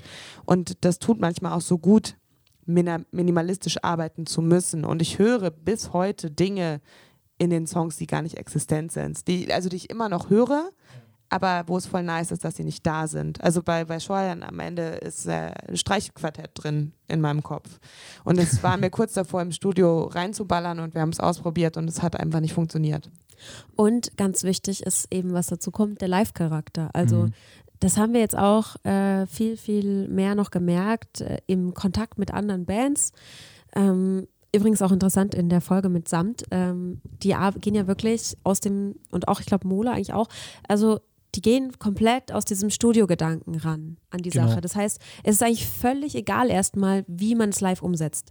Und das macht natürlich wahnsinnig frei in der Komposition, sag ich mal. Du kannst alles machen. Es steht dir Aber schränkt dich halt offen. auf der Bühne wahnsinnig wieder ein dann am Ende. Nein, eben nicht. Wenn du, wenn du live, äh, wenn du live halt Backing-Tracks benutzt und das auch gut einzusetzen weißt, schränkt dich das nicht ein, weil du kannst ja alles machen. Also du kannst von vornherein sagen, boah, ich hab Bock, hier kommt das und das, weiß ich nicht, irgendwie ein. Äh Ach wenn du es von vornherein genau, vor dem Gig schon so konzipierst. Ja, okay, genau. Ja, okay. Also du schreibst am Computer, du kannst ja alles, kann, ist ja alles möglich. Und das ist bei uns halt eben nicht der Fall. Und ja. da würden vielleicht auch viele sagen, und es ist jetzt auch gar nicht mal unbedingt aus diesem idealistischen Ding, es muss alles echt sein. Klar, wir finden das schön, dass es alles echt ist, aber es ist wirklich eigentlich äh, hauptsächlich ein sehr pragmatisches Ding, dass wir, als wir angefangen haben, diese Musik zu machen, wir hatten einfach diese paar Instrumente, die sich langsam erweitert haben. Und wir haben gar nicht den Ansatz gehabt, über über ein Programm zu produzieren, sondern wir hatten den Ansatz, wir machen jetzt was, wir drücken jetzt eine Taste, jetzt kommt dieser Ton aus dem Lautsprecher raus und damit komponieren wir. Und genauso wie wir das jetzt hier in dem kleinen Zimmerchen machen, wollen wir das dann auf der Bühne hinkriegen. Und, und auch auf der Platte genauso. Und auch auf der Platte. Ja, absolut. Und das ist für uns, glaube ich, so ein krass wichtiger Grundsatz und da müssen wir jetzt auch gerade, es ist voll interessant, weil wir in so einem Prozess sind. Ja. Ähm, wo wir das so ein bisschen öffnen, weil wir merken, ja. wir haben dieses erste Album gemacht wir kommen vielleicht mit, was zum Beispiel die Beats angeht oder so, mit dem Equipment, was wir haben, an unsere Grenzen. Also da kommt, ja. wir wissen, was wir wollen, aber es kommt aus diesen Geräten nicht das raus, sozusagen. Also ganz plakativ, äh, ja. ganz einfach gesagt. Das ist im Grunde das, was Clara gerade meinte. Genau, also voll. Ja. Und jetzt müssen wir halt gucken, wie machen wir weiter, was schaffen wir uns noch an, ja. wie weit. Äh, wie weit geht die Prämisse da? Weil ihr habt, glaube ich, schon mal irgendwo gesagt, so, ihr bleibt auf jeden Fall zu zweit und ihr wollt ja. es auch weiterhin so in dem Style live ja. und auf der Platte machen. Das ist bis jetzt so, da sind wir immer noch bei. Ja, aber schau mal, dann seid ihr ja schon relativ begrenzt, was neue Anschaffungen angeht, oder? Also ich meine, was, also was könnte denn da jetzt noch so handwerklich kommen? Also es darf niemals ein, ein offensichtlicher Laptop sein. Also das ist für uns ja. ganz wichtig. Cool. Genau. Und ähm, es wird wahrscheinlich Richtung Sampler laufen, sag ich mal. Genau. Also nichts anderes wie eine Mini-Nova, die aber vielleicht nicht acht Zellzeiten kann, sondern vielleicht 32. Also Chaosilator meinst du, ja. Äh, ja, ja, voll Chaos. Oder, oder auch Mini-Nova mit ja, den Sequenzen. Ja, also, also Was aber wieder wahnsinnige Vorbereitungszeit dann ist. Ne? ja, ja, voll. also wir müssen Und macht ihr dann auch lernen. Bock? Nehme ich euch jetzt mal Ja. Ab. Und wir legen, egal was jetzt äh, kommt und ob wir neue Bandmitglieder bekommen im Sinne von Technik, nicht im Sinne von Menschen, ähm, was ganz wichtig ist, dass die Songs auf der Bühne nah an dem sind, was, auf, was, was man auch auf Platte hört und auch so zu dem, zu dem vor der, vor, zu der Vorgehensweise, wie wir im Studio arbeiten, das ist eine sehr unkonventionelle Art, glaube ich. Also Kriegen bestes wir Beispiel. so gespiegelt. Ja, ne? voll. Also bei Voiture zum Beispiel, ähm, du hast die Gitarre und den Gesang ja am Anfang, ja. ohne Zählzeit, ohne, ohne Beat oder ohne irgendwas. Klick halt, ne? Zählzeit ist auch so ein wahnsinnig geil, geil altes ne? Wort. Zählzeit. Und Echt Gespräch. dann fängt es halt an und, und dann heißt es so, Clara spielt Gitarre ein und dann kriegst du so ein ein Klick. So ein Klick auf dein Ohr und dann sitzt du da spielst es ein, aber halt so richtig steif und dann hörst es und du hörst, wie steif du spielst, weil ja. du dich nur darauf konzentrierst, on time zu sein. Und die Leonie fühlt es dann nicht beim Singen und es ist immer scheiße. Und dann sind wir aber auch so, dass wir halt sagen, beim Peter jetzt, wo wir das, äh, wo wir 25 Hours eben aufgenommen und produziert haben, ähm, okay, Peter ist jetzt wurscht, ob man das so macht oder nicht, aber lass uns das gemeinsam zeitgleich einspielen. Und dann war das so, dass die Leonie in einem Raum war mit Mikro und wir haben mhm. uns über Kopfhörer gehört, ich habe Gitarre gespielt und wir waren voll nah beieinander, obwohl wir uns nicht mehr gesehen haben. Und wir haben Voiture, diesen Anfangspart ohne Klick, original so eingespielt, wie er auf der Platte ist. Wahnsinn. Wir haben, glaube ich, ein oder zwei Versuche gehabt und ich glaube, es war gleich der erste, den wir genommen haben. Und es waren Welten zwischen einem und Clara, du bist jetzt alleine und danach kommt die Leonie zu. Wir erleben zusammen eine Live-Situation. Aber ich glaube, das liegt auch daran, weil ihr halt eine extrem hohe Vertrauensbasis habt. Auf Voll. jeden Fall. Ja, und ich glaube, das, also ich glaube, das sind wahrscheinlich die krassesten Musikerinnen und Musiker, die das können. Auf Klick super krass trotzdem diese Intuition und diese Emotionalität ähm, beizubehalten. Und das ich weiß nicht, ich glaube aber, dass es eben nicht nötig ist. Also es ist so ganz interessant in dem Prozess, wenn man was aufnimmt, wenn man was produziert im Studio, äh, dann merkst du, es geht ganz stark um diese Balance zwischen ähm, Perfektionismus und aber auch eben dem Raum für unperfekte Momente. Also im Sinne von, du kannst ja, wenn du was produzierst, kannst du ja genau sehen, zack, zack, zack, hier ist der Beat, du kannst alles perfekt genau hinschieben auf die Eins und auf mhm. die Drei und, und so weiter. fühlst du es halt nicht mehr. Auch wenn es perfekt ja. ist, du, du stehst daneben und sagst, nee, der Bass muss für mich eine Millisekunde danach kommen. Auch wenn es zählzeitmäßig und nerdy Keinen Sinn ergibt, ja falsch ist, sage ich, nee, ich kann das nicht. Und das, so ist, und das finde ich super spannend, weil wir arbeiten ja auch mit verschiedenen Leuten zusammen, mhm. äh, die dann auch eben aus ihrer Perspektive heraus sprechen. Und das ist dann interessant, weil es eben nicht so, ein, nicht so ist, oh nee, das geht gar nicht und ihr müsst es jetzt so machen, sondern, aha, okay, interessant, ihr seht es so. Und da irgendwie aus der Perspektive haben wir es jetzt gar nicht gesehen. Und ähm, das finde ich total schön, dass man sich da auch gegenseitig irgendwie inspiriert und jetzt nicht irgendwie nur eine Sache die richtige ist, weil ich glaube, es ist immer eine Kombination Voll. und es bereichert sich immer gegenseitig und ich will auch überhaupt nicht das verteufeln, wenn man was perfekt im Studio macht und vorproduziert und so, weil ich, glaube, ich wollte gerade sagen, das ist ja auch irgendwo eine Kunst genau. und das ist ja, ja auch immer frameabhängig so. Weil wenn ich ein Techno-Brett machen will, dann Voll, bringt ja. mir das ganze Gewipe auch nichts, weil dann muss das an, am ja, sein. So. Und ich will auch sagen, weißt du, ich feiere total Samt live, ich feiere ja. krass Mola live, so, also auch viele andere und die nutzen Backing-Tracks und die machen das richtig gut, ja, das ist gar ja. keine Frage. Deswegen, ich möchte das nicht verteufeln, es ist nur für uns persönlich, hat es einfach nicht so angefangen. Und das gehört ja. ja. auch irgendwie ein bisschen zu uns. Also das ist ja, ja auch was, wenn wir bei einem Festival spielen oder bei einem Showcase-Festival, dann wird ja genau das thematisiert. Oma Vlogs sind zu zweit, äh, verwenden keinen kein Laptop, haben keine Backing-Tracks. Äh, Sound trotz, es steht, trotzdem es, fett. Aber es ist geil, weil es steht halt trotzdem immer dabei. Alles, was ihr hört, entsteht komplett live auf der Bühne, was ja auch mittlerweile gar nicht mehr stimmt. Aber das, wir sagen auch immer so, das stimmt ja gar nicht mehr, weil wir ja genauso unsere vorbereiteten Loops haben. Der Unterschied daran ist, dass wir während einem Song eine Taste drücken müssen und zwar Millisekunden genau, dass es float. Also es ist immer, Weil wir es haben nicht für alles, ist, ne? genau und wir haben wahnsinnige alles, Disziplin auf der Bühne. Voll und wir haben für alles eine Taste und die Königsdisziplin ist Voiture und äh, da liege ich manchmal eine Millisekunde daneben und ich höre es aber gar nicht, weil wir ja kein Indie-Monitoring haben. Das ist der jetzt. nächste Punkt. und wir spielen noch mit den, ehrlichen, mit den ehrlichen ja, nee, mit den, mit, den, mit den Wedges irgendwie. Ah, und, das, das äh, kommt noch, das, das merkt Aber das schon. ist auch so geil, weil daraus entsteht unsere Live-Show. Und wenn wir dann so rumzappeln ja. ja. und abgehen, dann ist es halt ehrlich, weil es ist so, fuck, es hat geklappt. Es hat echt geklappt. Geil. Und jetzt stehen wir hier und wir haben, du hast ja so Songs, also für mich ist es so bei Voiture, da kommen so wie so Mauern auf dich zu. Du bist im mhm. Vibe, cool, cool, cool. Und dann so, oh mein Gott, okay, jetzt kommt die Stelle. Wo muss ich nochmal drücken? Wo muss ich nochmal drücken? Okay, Denkst du darüber richtig, auf der Bühne nach? Teilweise schon. Also bei Voiture, wow. bei Voiture extrem. Du ganz ehrlich, bei Voiture ist alles live. Clara spielt bei diesem Song, ich muss nur ganz kurz reingrätschen, ja. E-Gitarre. Ja. Sie kümmert sich um den Beat und sie bespielt zwei Synthesizer, zwei Mininoven, ja. Mit ich, allen ihren hab, acht Armen. Ich, genau, ich habe genau. einfach mega den chilligen Job. Ich singe und spiele Harmonien auf dem schönen alten Roland-Synthesizer. Aber und Clara macht so. einfach vier Sachen gleichzeitig. Da hatten wir ja. auch, da hatten wir auch eine, äh, bei der Live-Session von äh, Reeperbahn Festival, Waves Vienna, also die ganze Backstage-Session ja. von By On. Und das war so, okay, wir versuchen das in einem Ding halt durchzuballern.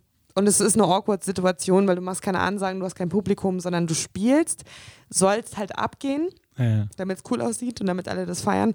Und äh, da machst du aber, also es ist ganz komisch und es war schon so, und du hast gemerkt, von Song zu Song hat sich zwischen Leonie und mir auch so ein Druck aufgebaut. Also jetzt nicht, okay. dass wir anti irgendwie gegeneinander oder irgendwas sind, sondern es war halt ungewohnt und es war ein, ein Stress.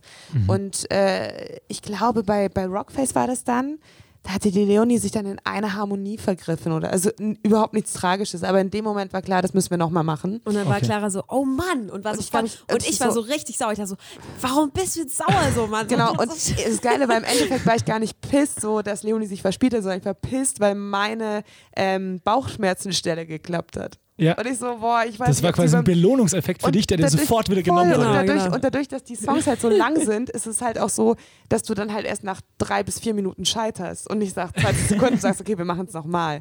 Und das war wahnsinnig lustig, weil ich habe wirklich, ich habe so geschrien, so, oh, fuck. Und die Leonie so, ja, ist doch nicht so schlimm. Ich so, nein, nicht, weil du dich verspielt hast, weil das ist nicht schlimm, aber jetzt muss ich ja nochmal an meine Wand ja, hinein. Aber es ist halt krass, man merkst du, wie, wie, wie hoch die, also wie schnell die Emotionen hochkochen, weil ich bin voll drin, das ist ein super emotionaler Song. Ich will ich bin ja auch happy, wenn ich es geil schaffe, mich ja, reinzufühlen. So. Und, äh, und wenn dann irgendwas schief geht, ich bin ja sauer auf mich, dann, dann, dann denke ich mir so, ja, geil, dass jetzt auch das ist jetzt, äh, ja, voll geil, dass jetzt Clara auch noch sauer auf mich ist. So voll der Pressure. Wir müssen gerade eigentlich on point sein. Es sind irgendwie acht Kameras und um uns alle, rum. Und alle um uns rum sind so tiefenentspannt sein. Was ist mit euch? Macht halt nochmal. das ist super geil. Aber im eigenen Hirn so. Und dann soll es auch noch gut ausschauen und die Leute Ja, aber das ist fühlen. echt so ein Punkt ja, bei uns. Wir sind so eine Liveband, dass selbst bei den Livestreams, die wir jetzt wegen, während Rona aufgezeichnet haben, wir so perfektionistisch rangegangen sind, dass wir uns während Songs verspielt haben und trotzdem weitergespielt haben. Aber mega. Weil es einfach so krass in uns ist, dass wenn wir uns verspielen, dass wir niemals, und das haben wir von Janis Papa gelernt, hör, nie, das Schlimmste, was du machen kannst, wenn du dich verspielst, ist aufhören zu spielen. Ist beim Radio genauso, wenn du dich versprichst, mach weiter. Ja, was genau. willst du denn machen? Weil in der genau. meisten Zeit merkt es ja kein Schwein. Ich finde auch zum Beispiel beim Radio, ich kenne es ja nur von der Seite, dass man sagt, pardon, und setzt nochmal an. das mache ich jetzt auch in Zukunft, weil ich sage immer nur, also, ich, ich mache immer so, älteren Radiowellen macht man, sagt man Pardon, ja. Pardon, das ist so elegant. In Hamburg habe ich gesagt, Scheiße. Ja, stimmt. Fake it until you make it, Aber das finde ich ehrlich gesagt auch schön. Ich meine, das sind auch menschliche Pardon. Momente. So. Und die okay. Leute feiern das ja tatsächlich bei uns. Das ist voll witzig, wenn wir uns verspielen Ja, weil von, bei euch noch alles echt ist, Autobühne, ja. jeder Sound. Ja, und ja. die Leute fiebern halt mit und ich habe dann halt Scheiße gebrüllt und äh, dann haben aber alle gelacht und du bist viel näher ans Publikum rangerückt. Mhm. Weil das war so, ja, boah, scheiße, ärgerlich, aber wir sind bei dir und das schaffst du. ich finde, als, ähm, auch als Rezipient eurer Mucke, auch live, ist es, ähm, es macht wahnsinnig Bock, ein Konzert von euch anzuschauen. Einfach, also angenommen, ist es bei mir nicht der Fall, aber selbst einem wird die Mucke jetzt nicht taugen.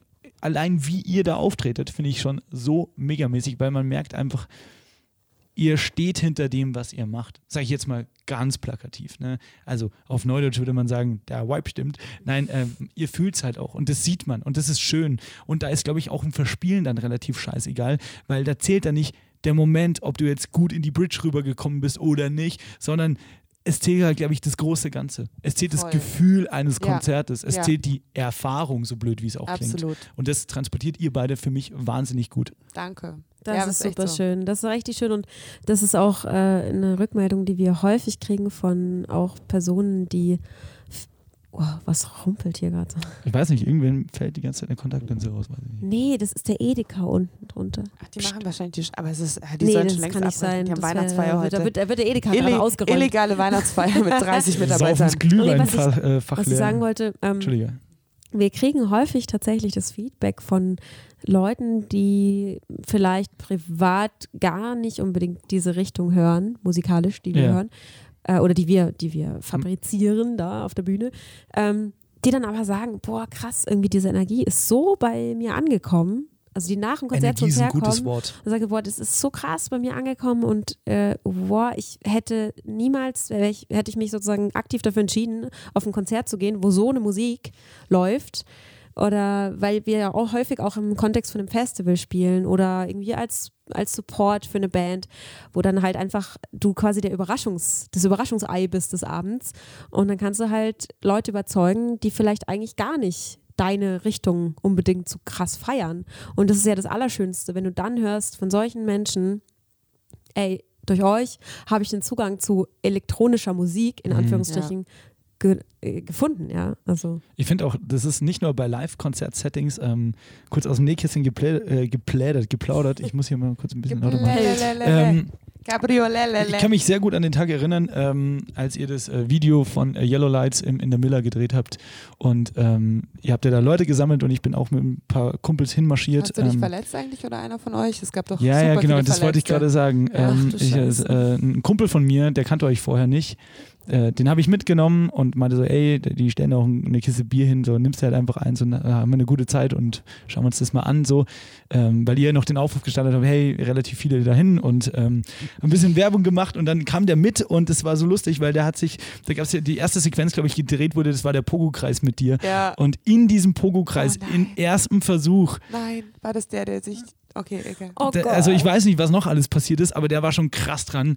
Die haben das aufgenommen und auf einmal so, oh fuck, fühlt sich nicht gut, fühlt sich nicht gut, ab, weg. Ähm, und am nächsten Tag schreibt er mir, also ich habe ihm geschrieben, ey, was ist denn los bei dir? Und er so, ja, ich bin im Krankenhaus, ich habe mir das Kreuzband gerissen. Genau, das war er. Das war, und der war super sweet. Ich erinnere mich so Ja. an deinen Homie. Oh, der war Shoutout wirklich, an den wirklich. der Alex, Sag der Breze, liebe Ja. Grüße. Sag Ähm, dem nochmal liebe Grüße und danke trotzdem. Das Aber war eh auf- so ein wilder Dreh, ja. auf was ich da hinaus möchte, ist so, der war nicht lange auf diesem Set. Und trotzdem meinte er zu mir, mega geile Stimmung und als das Lied zum ersten Mal angelaufen ist, hat er es gefühlt. Und das Geil. fand ich so ein geiles Kompliment, weil der. Typ danach, Er hätte uns auch verklagen können. der hatte danach drei Monate lang eine scheiß Zeit, was sein Bein angeht das ist zumindest. Oh weißt du, was ich meine? Boah, da Ja. war einige. Aber es war halt auch so eine Schnapsidee. Aber wir hatten auch noch eine Gehirnerschütterung. Also es war Ach, wirklich. wirklich? Ja, Ja, ja, es gab nee, mehrere also Geschichten. Also, Moshpit äh, war keine gute Idee. Die Bilder sind. Und vor allem, ich glaube, im Video checkt man das gar nicht mehr so richtig. dass dass es halt so wild war. und vor allem die Miller ist ja so abschüssig und wir haben ja den Song noch hochgepitcht, der ist ja eigentlich auf 70 BPM und wir waren glaube ich beim äh, krassen Rave so bei 100 und das heißt Ach, es war halt Okay. ja und es war halt so yeah, no, nice, yeah, und alle sind halt so völlig durchgedreht und ich glaube ich war leider muss ich auch sagen, weil ich war ja nicht im Moshpit, sondern nur du. Ich war diejenige, die die Leute übelst angestachelt hat. Ich glaube, ich habe richtig rumgeschrien, so, ja Leute, jetzt gibt nochmal richtig Gas, letzte Runde. Und So eine geile, so eine, Ah, so eine herrlich. Volksfestansage. Ja, so. Hey, wollen wir eine kurze Pause machen Ja, und danach gerne. über diesen Pinkelpause. ganzen Pinkelpause und dann äh, ein bisschen über das Visuelle reden und Voll ein bisschen gerne. über die Vermarktung auch? ja, Nice. es macht so Spaß mal mit dir. Sebastian. So Dankeschön, kann ich nur zurückgeben. So dringend pinkeln, so geil. Ich auch. Okay, let's go.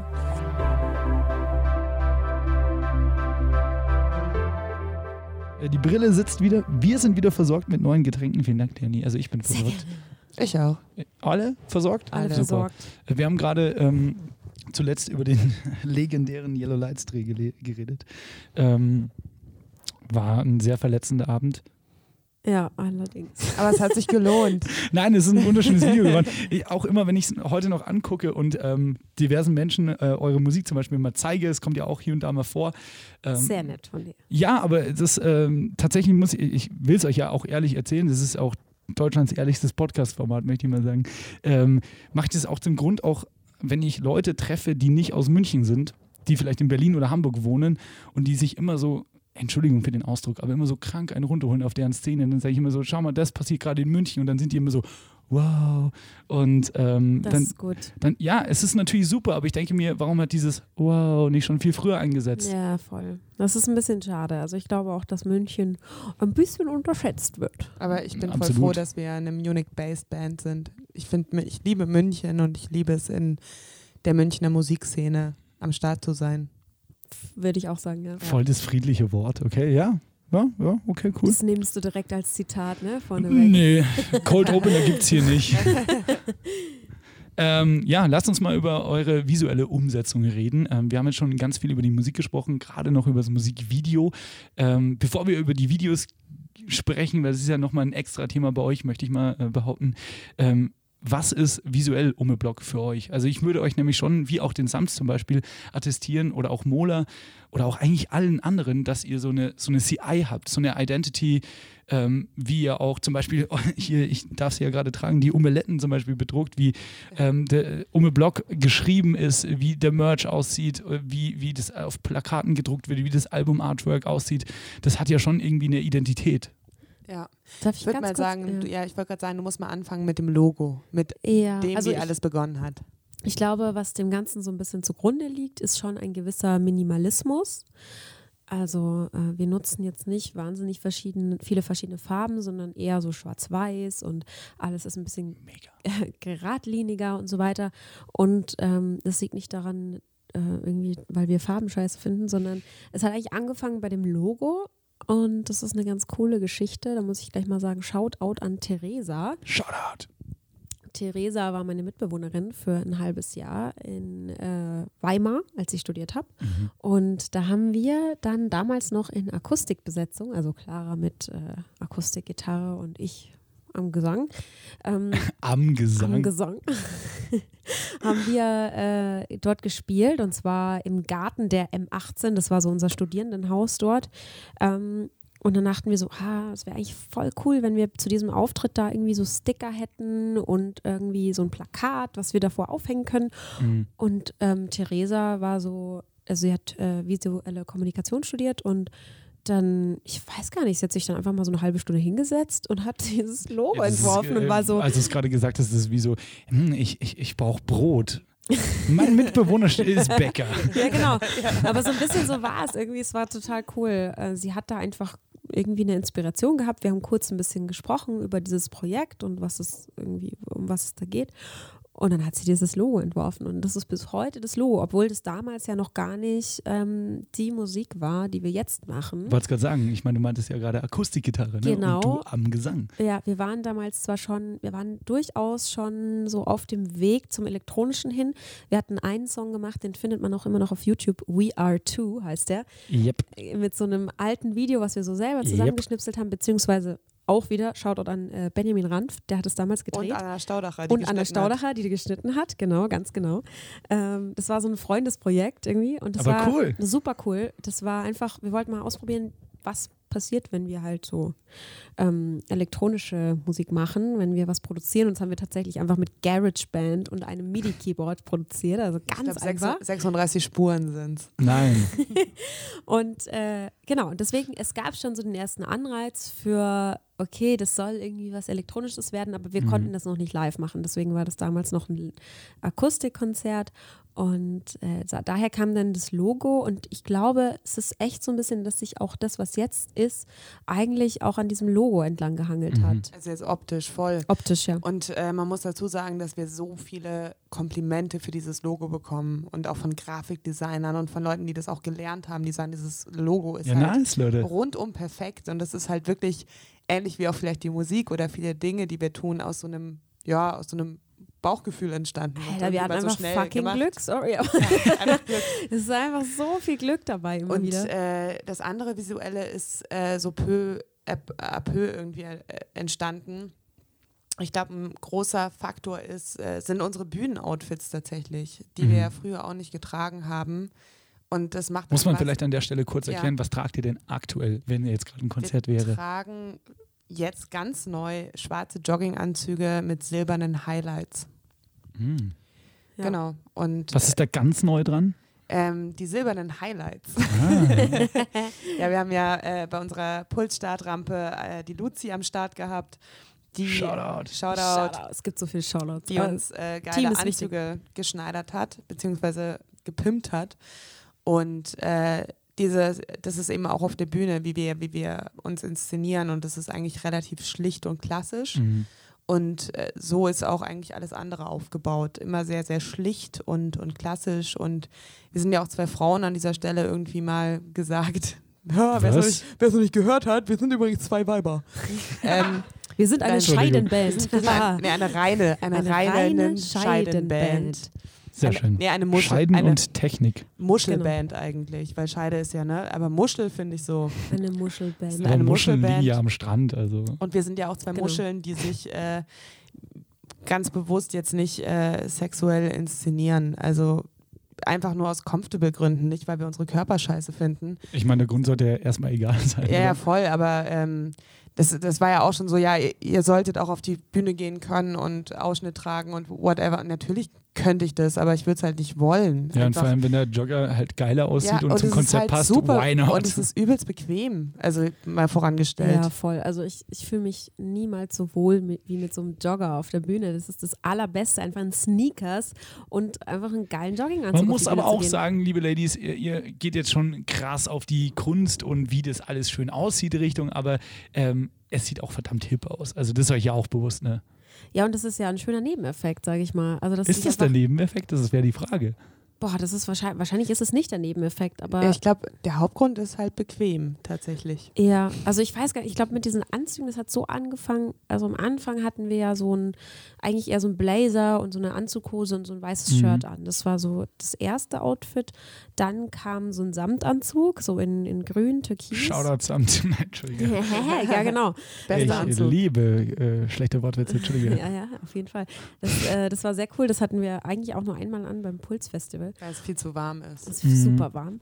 Ähm, und da hat sich aber schon so rauskristallisiert, dass das irgendwie für uns cool aussieht, wenn wir wirklich so ein sehr gleiches Outfit anhaben und halt so einen Anzug. Aber irgendwie war uns das noch so ein bisschen zu schick, sag ich mal. Irgendwie ja. hatten wir so das Gefühl, Voll. wir wollen irgendwie, so wie wir und rough wir wussten, sind mit unserer Musik, ja. darf auch das, was wir anhaben, so Passt rough auch sein. voll. Also ich, ich würde gar nicht, ihr müsst euch jetzt ja. gar nicht rechtfertigen dafür. Nee, aber es ist ja mal interessant, das selber zu verfolgen. Ja, absolut, absolut. ich, ich glaube, was jetzt auch an dieser Stelle, weil wir ja beim ehrlichsten Podcast in ganz Deutschland sind, äh, du brauchst jetzt nicht deine Augenbrauen so hochziehen, während du die eigentlichen, Die eigentliche Geschichte hinter diesen Trainingsanzügen ist, fuck, wir haben noch zwei Wochen Zeit und dann spielen wir Release-Show. Was machen wir jetzt? Und dann haben wir diese Anzüge halt bestellt. Nee, aber da war schon der Punkt auch dabei, was sieht cool aus und was passt zur Mucke. Ja, ja natürlich, ja, auf jeden Fall. Und, wir ähm, haben immer gedacht, wir brauchen irgendwas viel fancy-eres. Ja, und dann haben wir, glaube ich, auch so, vielleicht haben wir auch unterbewusst diesen Hip-Hop-Gedanken nochmal so ein bisschen mit rein gedacht. Ja. Weil wir sind schon auch, wir haben das zwar jetzt gar nicht so viel genannt in unseren Einflüssen, aber wir sind mega Hip-Hop-Fans. Mhm. Und äh, das ist einfach, ich weiß nicht, Trainingsanzüge sind einfach was super lässiges. Sieht halt auch cool aus. Und das ist ja immer so mit der Mode, ist ja auch interessant. Also man ist ja immer beeinflusst von dem, was gerade aktuell irgendwie so äh, gang und gäbe ist. Und die Sehgewohnheit ist halt die Sehgewohnheit. Und ähm, deswegen ist es sehr ähnlich wie mit der Musik, die man schreibt, weil man Musik hört und dann antizipiert. Und so ist es ja mit der Mode im Prinzip auch. Und deswegen war es jetzt, es war jetzt keine so extrem geplante Entscheidung, die wir super lange irgendwie rausgefieselt haben. Aber ähm, es hat sich dann richtig angefühlt. Ja, nee, das weitergetragen. Nicht. Aber das ist, hat ja auch was. Das ist so Uniform-Style. Ja. Und ich ja. mag das auch total bei Kraftclub auf der Bühne. Ja. Oder irgendwie Kraftwerk haben wir damit angefangen, glaube ich, auch so irgendwie in Uniform auf die Bühne zu gehen.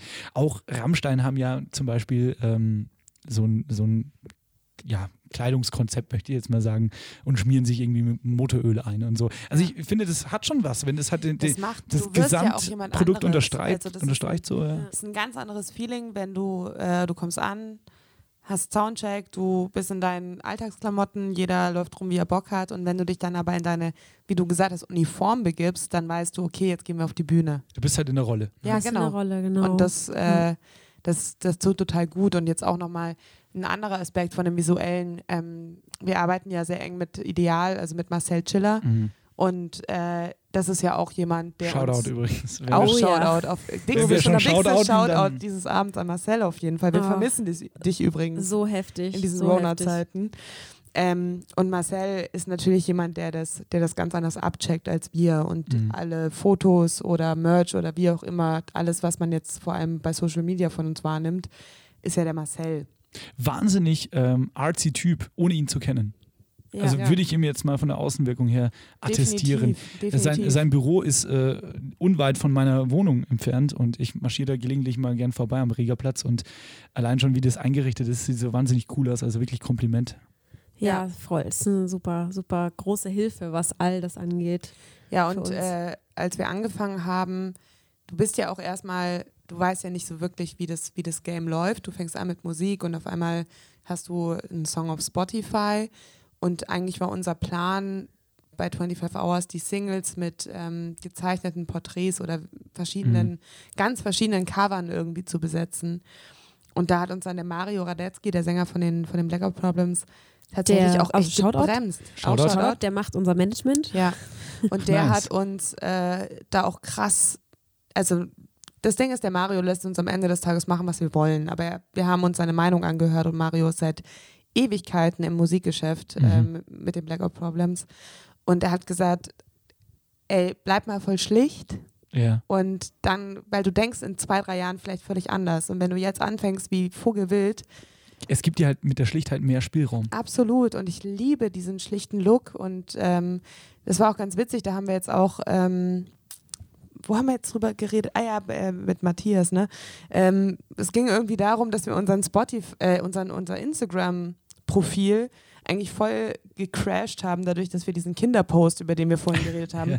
halt rausgeballert haben, weil der ist halt nicht schwarz-weiß, sondern der ist halt pink-blau, weil Leonie pink getragen hat und ich blau. Super und schlechte Bildqualität, Moment, ja, abfotografiert von einem und in dem. Moment scheißen wir dann aber auch wieder drauf. Also aber das ist doch genau wie bei der Musik, wie bei Pink Floyd. Das bricht halt mit Erwartungen, genau. nur halt auf Instagram. Und die CI ist, ist uns wahnsinnig wichtig, aber in dem Moment war das so, nee, der Post ist so lustig. ähm, scheiß auf die CI. Nice. ja, manchmal ist es auch, manchmal muss es, darf es dann auch egal sein. Ja, sind ja immer noch Leonie ja. und Clara. Ja, und man will sich ja auch nicht hinter einer Schablone verstecken, sage ich mal. Ne? Mhm. Also es ist, äh, es ist irgendwie eine schöne es ist eine, eine schöne, wie sage ich mal so, eine Maske sozusagen, die man dem Ganzen aufsetzt, ja. die das ja auch irgendwie unterstützt und unterstreicht und vielleicht auch mhm. die, die ähm, wie sagt man so, die äh, Schokoladenseiten hervorhebt vielleicht von dem ja. Ganzen. Aber Schön ich finde es auch voll wichtig, dass man eben ab und zu dem auch wieder so, äh, ja, Mut zur Hässlichkeit und und zu dem, dem Lustigen und vielleicht, was er eben nicht so perfekt ist, auch Raum ja, lässt. Ja, und äh, da muss ich jetzt gerade dran denken, an das äh, Albumcover von 25 Hours, was ja im Prinzip unsere beiden Gesichtshälften sind. Mhm. Da ist mir wichtig an der Stelle nochmal zu sagen, dass es halt kein Photoshop ist. Und Leonie und ich sind ähm, Höhe? Wir das muss jetzt kurz erklären. Also wir sehen ja unglaublich unterschiedlich aus, wenn man uns sieht, aber wenn man die Nase zu Augenabstand, Augenbrauen, Lippen und sowas nimmt, dann ist es halt einfach so zusammengeschoben. Und das würde, wir haben das gesehen und wir waren so, hä? Und das ist, das finde ich zum Beispiel wahnsinnig Das ist dann eigentlich krass. der Real Umme-Block, ne? Das ist, also das die, ist genau. Genau, Person. und, die, und, das ist nicht, und das ist halt nicht äh, irgendwie nachträglich bearbeitet mit, ja, die Lippen müssen noch ein Stück runter oder sowas, sondern es ist halt genau so gewesen. Wahnsinn. Ja, und was ich auch schön finde an dem Cover, also klar, es ist schwarz-weiß und so, aber wir hatten zu dem Zeitpunkt beide auch irgendwelche Hautunreinheiten und die sieht man auch auf diesem Cover. Und das, wir haben dann auch eine Version gemacht, wo man das alles wegretuschiert hat und haben wir so gesagt, so, ey, wir sehen aus wie Aliens, so, das geht gar nicht. Und auch hier vielleicht wieder der Vergleich zur Mucke. Das ist, was Clara vorhin meinte im ersten Teil so, ähm, klar ist der Beat jetzt nicht unbedingt auf der 1 oder auf der 3, sondern es ist, kommt vielleicht ein Ticken danach. Und so ist es ja auch mit den Unreinheiten so ein bisschen. Voll. Es fühlt sich dann wahrscheinlich nicht gegebenermaßen dementsprechend an. Es wird sich ja auch ja. falsch anfühlen, sage ich mal, wenn man so eine Musik macht wie wir und wenn wir uns dann als Pop-Diven in irgendwelchen schicken Kleidern mit High Heels präsentieren würden. Was natürlich völlig legitim wäre, wenn man die Person ist, die dahinter steckt und sagt, ey, ich habe da voll Bock drauf. Aber für mich würde sich das voll komisch anfühlen, mich dann auch immer so perfekt optisch darzustellen, mhm. sage ich mal. Und dass ich halt bei so einem Cover sage, ich muss darauf aussehen wie der sexuellste Mensch der Welt. Ja, und ich glaube, das ist irgendwie auch so ein bisschen eine Sache, die wir auch gerne nach außen tragen, sodass man sich also immer dieses blöde Frauenthema und perfekt sein wollen, aussehen wollen, wie auch immer, vielleicht auch so viele perfekte Vorbilder zu haben dass äh, wir uns halt, ja, das soll jetzt gar nicht irgendwie, irgendwie hochtrabend ähm, gemeint sein, sondern einfach nur irgendwie mit vielen anderen zusammen, die es auch so machen, eine Alternative irgendwie auf der Bühne zu sein, mhm. zu vielleicht vielen, die sich eher freizügiger präsentieren oder die halt krass geschminkt sind oder wie auch immer. Also, dass man einfach. Ariana ich, Grande. naja, also es ist einfach, ich glaube, ich finde es so wichtig, dass wir die Vielfalt halt haben, abgebildet mhm. haben in, in, der, in der Musikwelt und auch generell in der, in der Welt der öffentlichen Und ihr stecht ja dadurch ja auch raus. Also, ich meine, du hast gerade Ariana Grande gesagt, aber so ist es ja. Das ist ja, ja. der Mainstream gerade, ne? Ja. ja. Und es sind ja auch Frauen, die Musik machen, ganz platt gesagt. Ja, so. ja klar. Und ihr seid auch Frauen, die Musik ja. machen, ganz platt gesagt so. Und ähm, seid aber anders optisch. Und das finde ich schön. Ja, und das ist ja bei uns, äh, Musik ist halt ein Handwerk und das ist ein Handwerk, also für mich gesprochen, ich mache Musik, wo ich war mit drei in der musikalischen Früherziehung und seit ich sechs bin, habe ich Klavierunterricht gehabt. Also ich mache jetzt grob seit 20 Jahren Musik und ähm, habe ganz viel Zeit meines Lebens damit verbracht, Musikunterricht zu haben, Konzerte zu spielen oder zu üben und üben zu müssen. Mhm. Und es war oft ein Krampf. Und ich weiß es noch genau, mein Papa macht auch Musik und dieses, dieser Moment, wenn er halt so einen Stuhl aus der Küche geholt hat und neben den Klavierhocker gestellt hat und gesagt hat, Clara, wir üben jetzt. Und es war so, boah, nee, gar kein Bock. Und wie viel ich geheult habe und wie viel ich gesagt habe, ich will nicht mehr, ich höre auf mit Klavier, lasst mich in Ruhe. Also auch, wo die Pubertät losging. Und ich hatte tatsächlich so krasse Eltern, die einfach gesagt haben, nee, du hörst nicht auf. Und ich bin so, ich bin so dankbar dafür, weil das ist, ähm, also es war nicht so, dass ich äh, das gehasst habe und dass ich gelitten habe, sondern ich so war halt, halt jeder mal, ich war halt, ne, so ich war halt der Mensch, der ist. gerne performt hat, der gerne im Mittelpunkt steht und gerne sagt, hey, schau mal, wie ich Harry Potter spielen kann hier, schau mal, schau mal, wie ich das kann. Aber zu üben hatte ich halt relativ wenig Lust. Ich fühle es dir komplett nach. Ich Das hatte auch ich ab sechs schön, Klavierunterricht und habe auch musste acht Jahre lang spielen. Also musste, ne? Ähm, war irgendwie so eine Mixtur aus müssen und dann der Eltern zuliebe weitermachen. Aber natürlich gibt es diese Momente, wo, wo dann dir beim, für die Handhaltung im ersten Jahr Klavier als Sechsjähriger eine Mandarine auf den Handrücken ja, Mann, ich gelegt hatte wird. immer so Tennis, ich hatte immer so Na Tennisbälle. ja, klar. Ist Ich hatte immer so? Tennisbälle, die ich in die Hand nehmen musste, um halt die Form zu perfektionieren. Wow, das Und wenn hatte du ich so- das ist richtig gruselig. Deswegen sind meine Hände auch so klein geblieben. Ähm, wir haben schon über ähm, Herrn Schiller geredet. Jetzt reden wir auch über die Musikvideos. Wie geht ihr denn da ran, wenn ihr ein Umme-Block Musikvideo macht, was ihr nicht zufälligerweise selber schießt und dann mit eurem Freundeskreis zusammen aufbereitet, sondern als, das, als sich das Ganze vielleicht ein bisschen professionalisiert hat, wie seid ihr da rangegangen? Inwiefern seid ihr beide dann auch ähm, kreativ Teil davon? Also schreibt ihr das Drehbuch, habt ihr eine gewisse Vorstellung, wie das Ganze aussehen soll? Weil ich finde schon, Musikvideos sind nach wie vor ein wahnsinniger ähm, Stimmungsträger. Ja, also es ist tatsächlich bei uns so, dass wir den Menschen, die diese Videos für uns shooten, relativ viel Freiheit lassen. Also das ist jetzt mal Das haben wir aber auch gelernt. Genau, das mussten wir auch lernen, das war ein Prozess. Dieses, man muss dazu sagen, das allererste Video war Yellow Lights. Das war einfach quasi, äh, der Großteil davon war einfach Das abgefilmt. kenne ich, da hat sich ein Freund von mir jetzt kurz vergessen. Übrigens, genau. Ja, das, Und, war, das war halt ziemlich dirty. Also ich glaube, Yellow Lights war das dreckigste Musikvideo der Geschichte. Das war einfach so spontan. Wir kannten Marcel ja nicht mal, der gedreht hat. Wir kannten Marcel überhaupt nicht. Es war alles der Ralle. Aber an, hat er Shoutout dann auch an schon Manuel? Palacio. Shoutout an Herrn Palacio. Äh, der hat das vermittelt damals und ähm, wir kannten ihn nicht und es war so, hey, wir drehen ein Musikvideo und an dem Abend dann selber, als wir das gedreht haben oder tagsüber, haben wir uns kennengelernt äh, Mhm. und es hat super geflowt. Das war super geil. Man muss dazu sagen, Yellow Lights wäre in echt ja voll wack geworden, wenn die nicht so schlau gewesen wären, die wacken Szenen rauszuziehen, äh, rauszuschneiden. Und zwar war die Grundidee, wir gehen auf die Bühne, bauen unser Equipment auf. Weißt du, so richtig, so richtig So rein. Ja, und dann, dann geht der Beat los so. Tut, tut, tut. Und wir haben das halt so gespielt, wie wir die Sachen darunter tragen und sowas. Aber der Gedanke dahinter war gar nicht so dumm. Also ich sag mal insofern, insofern, insofern, Im Sof. insofern, Im Sofa. insofern drin, innen drin. Äh, es war insofern, der Gedanke war, dass wir Entschuldigung, das amüsiert mich leider. Sofern. insofern drin.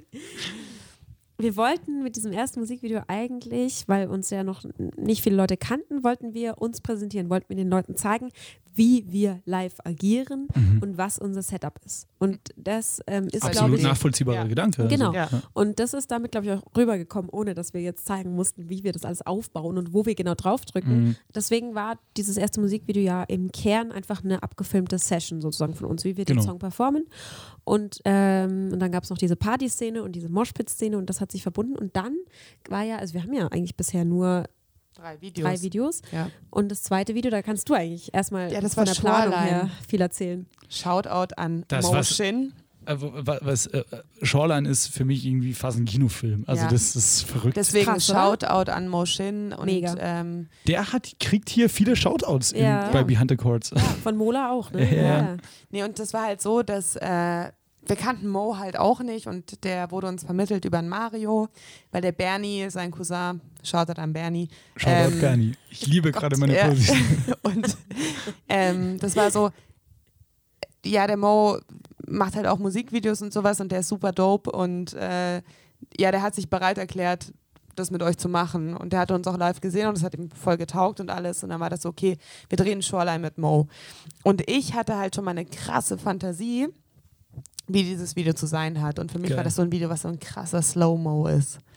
Ich wollte schon immer Slow-Mo. Bis jetzt ist es noch nicht passiert, irgendwann passiert es. Und dann haben wir uns getroffen und wie gesagt, wir kannten uns nicht. Und dann habe ich so meine Ideen präsentiert, ne? Und Mo ist halt so, ich liebe Mo. Mo ist halt so straight gewesen. Er so, du ganz ehrlich, da finde ich voll scheiße. Und ich, so, Geil.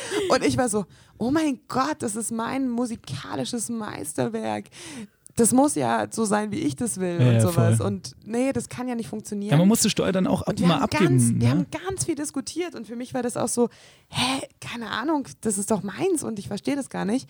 Und dann war es am Ende eigentlich so, wir haben die Locations geklärt und Muss man haben, vielleicht an der Stelle nochmal erklären, die waren welche? Äh, wir haben in, im Nürnberger Volksbad gedreht, das seit 25 Jahren leer steht, also ein altes Hallenbad. Dann im Olympiastadion und äh, auf der alten Utting mhm. im Maschinenraum. Und dann war das der Moment, wo ich gesagt habe, ich, ich, ich lasse halt jetzt los und vertraue. Weil mhm. der Mo konnte ja alles, was ich aus Nicht-Filmsicht haben wollte, begründen, warum das voll wack ist, wenn du als Regisseur, als äh, Kameramann, als DOP ähm, genau das tust. Genau. Also er meinte so eine, eine Slow-Mo, wenn ihr eine Slow-Mo wollt, dann machen wir keine Slow-Mo, sondern ihr spielt in Slow-Mo. Aber es ist ein anderes Feeling. Und ich bin halt Laie und habe aber gedacht, ich weiß das halt viel besser und war dann erstmal so gedämpft.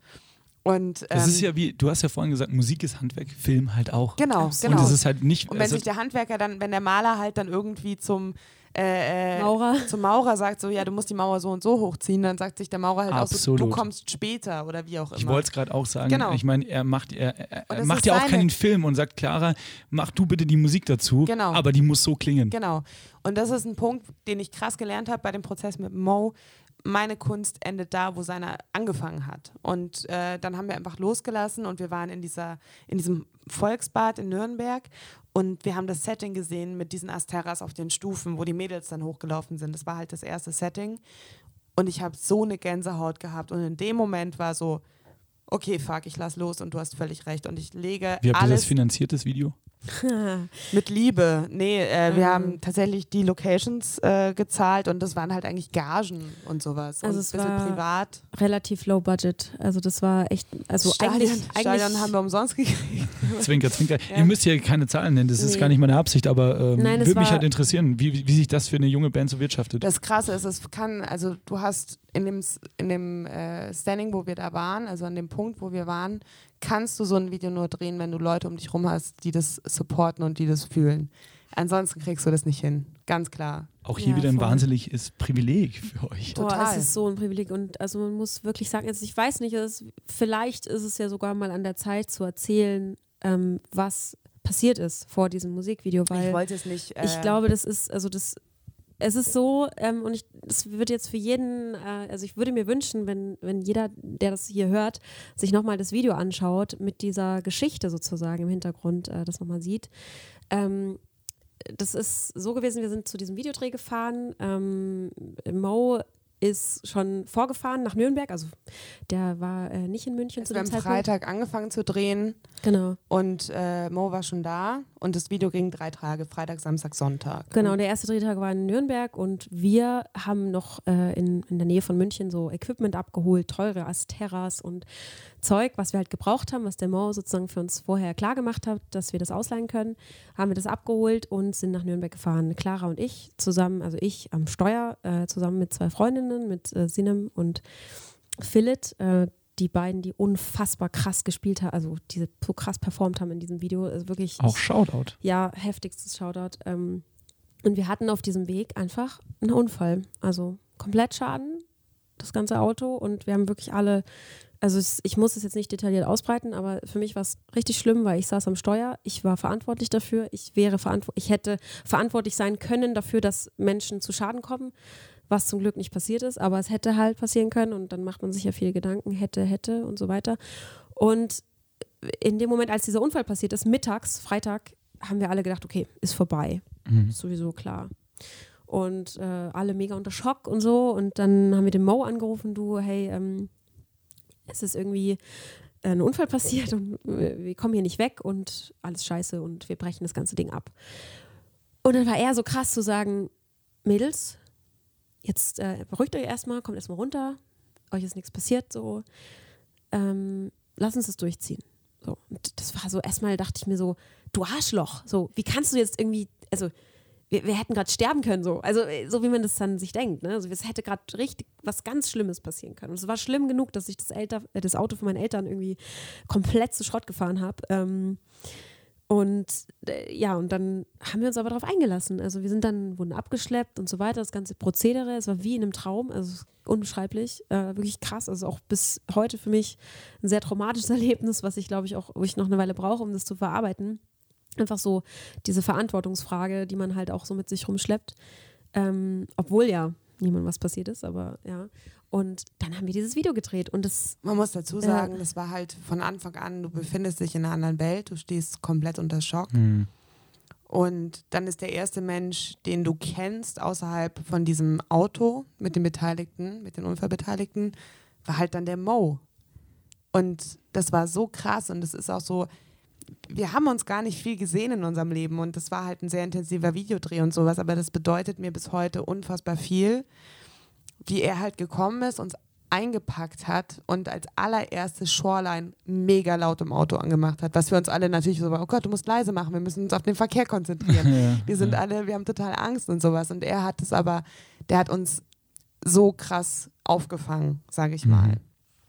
Und wir haben dann auch im Nachhinein gedacht, es war echt das Beste, was hätte sein können, dass wir dieses Wochenende trotzdem genutzt haben für dieses Video, weil sonst hätten wir das Ganze abgebrochen, hätten irgendwie äh, im Kämmerlein zu Hause gesessen und uns gegrämt und, und scheiß Gefühle gehabt. Und so haben wir, also und, und ich glaube auch, dass diese Szenen von Sinem und, und Philip irgendwie in eine dieser. ganz andere Bedeutung haben. Die haben eine ganz andere Bedeutung, weiß. ja. Also weil ähm, das kann ja wenn man das möchte, das kann ja eine, eine Form der homosexuellen Begegnung sein, also wenn man das so möchte. Und wir haben gar nicht so viel abgesprochen vor dem Dreh, was da passieren soll. Und die Szenen sind für mich Unversehrtheit. Das ist sich gegenseitig berühren und ähm, mhm. zu schauen, krass, du bist unverletzt. Also so doof das klingt. Und auch ähm, wenn, wenn, wenn dann so der, der äh, härtere Teil, sage ich mal, vom Song kommt und die so am Rangeln sind und am Kämpfen sind, dann sind das so krasse Emotionen, die in dem Moment auch real waren. Weil man muss sich vorstellen, du erlebst was wahnsinnig Traumatisches und dann gehst du an den surrealsten Ort, den es ever gibt. Also so wir sind da reingegangen. gruselige Hallenbad, ja. ja. Ey, du gehst da rein, du hast ähm, irgendwelche satanistischen Zeichen da drin gehabt. Äh, es sind insgesamt drei oder vier Bäder. Wir haben nicht mal das ganze Bad anschauen können, weil wir uns so einen eingeschissen haben. Du hast kein Licht, du hast gar nichts es war übelst kalt du und nur das Licht von diesen Asteras und du hättest und also ich bin halt ich bin halt eh übelst die Schisserin. Ich, ich weiß nicht ob ich ohne den Unfall da souverän drin hätte abhängen können weil es wirklich scary war. Und so war es eher so die Attitude so wenn hier irgendein gestörter Psychokiller ist dann soll er halt kommen fick dich hart. Äh, wir haben heute sowas erlebt. Ja. Egal. Und ähm, deswegen ist dieses Shoreline-Video auch, glaube ich, das Video, was Leonie und ich am wenigsten uns so anschauen, weil da Gefühle hochkommen, die einfach krass sind. Auch dann das Stadion und, und auch die Utting. Das, wir haben immer weitergemacht und mhm. das war das Beste, was hätte passieren können, weil ich hatte eigentlich das Bedürfnis, nach Hause zu fahren zu Markus. Ähm, Decke über dem Kopf, heulen, Angst haben, mhm. bemitleidet werden, scheiße, scheiße, scheiße. Und so war es so, weiterpowern, weitermachen. Und das war also alles, was ich, also vor allem die, die, die schlimmsten Gefühle und die, die heftigsten Gefühle die ich hatte, sind in diesem Video. Und wenn man sich die Blicke von den, von den Mädels, die man vor allem sieht, ähm, weil wir kommen ja nur ganz kurz vor, aber auch unsere Blicke hier und da sieht, dann sehe ich halt diesen Schock. Mhm. Wahnsinnig schönes Video geworden. Ähm, Leonie, du hattest mir die Story mal erzählt und ich fand ähm, so schön, was du da ähm, gesagt hast. Ich glaube, das war irgendwann im Sommer vor einem Jahr oder vor zwei. Ich weiß nicht, wann habt ihr das gedreht? Ich bin gerade echt ein bisschen out of date. Oh, das ist schon 2019, Januar 2019 haben wir das gedreht. 2019. Ich glaube, dann haben wir uns im Sommer mal irgendwo gesehen bei einer Veranstaltung in der Mufferthalle, kann ich mich erinnern. Ja, das war Voiture glaube ich. Oder M945 Sommernacht, kann das sein? Kann sein. Ja, da haben wir zum ersten Mal den Nagelt Song mich gespielt. nicht fest. Ja. Ähm, auf jeden Fall ja. hast du mir die Story erzählt und ähm, du meintest zu mir, und das, ich, das hat sich irgendwie in mein Hirn eingebrannt, weil ich es so schön fand, ähm, du hast irgendwie keine Worte gefunden, als du mir die, die Unfallstory erzählt hast und ähm, oder konntest keine Worte so richtig finden und hast dann gesagt, aber der Dreh hat sich dann dadurch so unfassbar echt angefühlt. Ja, voll. Und das fand ich irgendwie schön. Und so gucke ich jetzt auch das Video und finde es dadurch, und vielleicht geht es jetzt auch allen äh, Hörerinnen und Hörerinnen so, ja. ähm, wenn, wenn, wenn sie jetzt die Story von euch äh, so detailliert ja. gehört haben, Deswegen dass das vielleicht eine andere Gewichtung voll. bekommt. Und es sind eigentlich auch wie so Partnersongs auf der Platte sind halt Shoreline und Voiture, weil Shoreline Video ist optisch die Zeit und das, was man sieht, was passiert ist und mhm. Voiture ist der Song dazu. Genau, da, da also habe ich dann die Gefühle ja. im Text verarbeitet und klarer sozusagen musikalisch und das ist äh, ja. Du hörst den Unfall in dem Song. Also wenn du dir dessen bewusst bist, dann hörst du den Unfall. Und es ist dann Mandy Minionova. also immer weiter. es geht immer schneller, geht. immer schneller, immer schneller und dann so crasht es irgendwie so gefühlt. Wahnsinn. Mhm. Also so solche Sachen kann man ja auch super schön in Songs verbauen und ähm, je öfter man oder je öfter wir den gespielt haben, desto weniger äh, ähm, bin ich auch in so einen ja, vielleicht auch manchmal negativen Sog gekommen. Das passiert jetzt nicht mehr so zum Glück, weil ich hatte echt, also ich hatte krasse, ähm, wie so, äh, wie sagt man, so äh, Flash Flashbacks. Ja, ja. Genau, also einfach, äh, wo sich die Bilder kurz vor dem Unfall halt endlos wiederholen und ich dachte so, ich werde verrückt. Und du bist machtlos. Ja, du bist genau. machtlos genau. und denkst so, fuck, du weißt genau und es sind Millisekunden und du weißt genau, es reicht nicht mehr. Das Bremsen reicht nicht mehr. Ja. So, und du weißt, was jetzt gleich passiert und du kannst es nicht verändern und das ist das schlimmste ja. Gefühl. Und das du erlebst halt ist, ja. den Schock immer und immer wieder. Ja, voll. Und das Wahnsinnige ist, äh, ich saß ja mit Leonie vorne als Beifahrerin und zum Beispiel Schuld hat für mich nie, eine Rolle gespielt, nie, weil ich gesagt habe, ich war vielleicht auch keine coole Beifahrerin oder insgesamt war unsere Stimmung halt eher so Party, wir fahren auf den Dreh, bam, bam, bam. Klar. Und deswegen war die Schuldfrage für mich eigentlich nie, weil ich habe dann angefangen Schuld bei mir zu suchen und ich glaube, jeder sucht eine Schuld bei sich, wenn halt sowas passiert. Und das Krasse war, in dem Moment, wo ich das auch realisiert habe, dass das nicht cool wird und dass das auf jeden Fall nicht reicht, ich habe so krass vertraut. Also es war wirklich, ich hatte keine. Angst. Mhm. Also das ist voll irre, weil ich einfach gesagt habe, also ich kenne Leonie und Leonie ist der verantwortungsbewussteste und vollste Mensch, den ich halt kenne.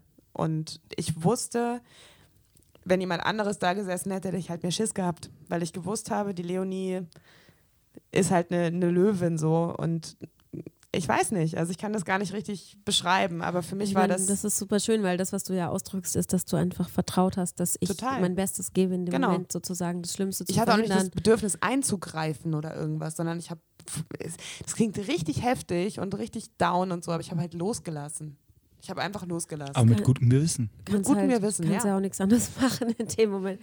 Ja, es ist naja, aber es ist schon ein Unterschied, ob man dann sagt, ja. ähm, ähm, ich lasse jetzt los, aus der Bedingung, dass ich gerade machtlos bin oder weil ich jemandem vertraue. Ja, voll, auf ja. jeden Fall. Das ist auch echt schön. Also, und es ist auch wichtig, sowas zu hören, als der, als diejenige, die ja die Verantwortung getragen hat. Trotzdem ist es was, was äh, irgendwie boah, wo ich merke, es sind immer wieder Gedanken so, hätte ich das nicht ein bisschen früher aber das checken Ding können. Ist, aber die hat man immer. Die hat man gehst, immer. Aber du gehst ja immer weiter zurück. Also es geht ja damit los. Ich bin zu spät gekommen, wir sind spät gefahren als geplant. ja, Dann, alles, da, da, da, da, da, brauchst du gar nicht Hättest anfangen, du mal ne? nicht aufs Klo gemusst. Ja, hätte, hätte, so Fahrradkette, genau, das, das ist, immer genau so. der Punkt. Und ich, ich denke mir viel mehr, also ich bin jemand, ich probiere immer das Positive zu sehen.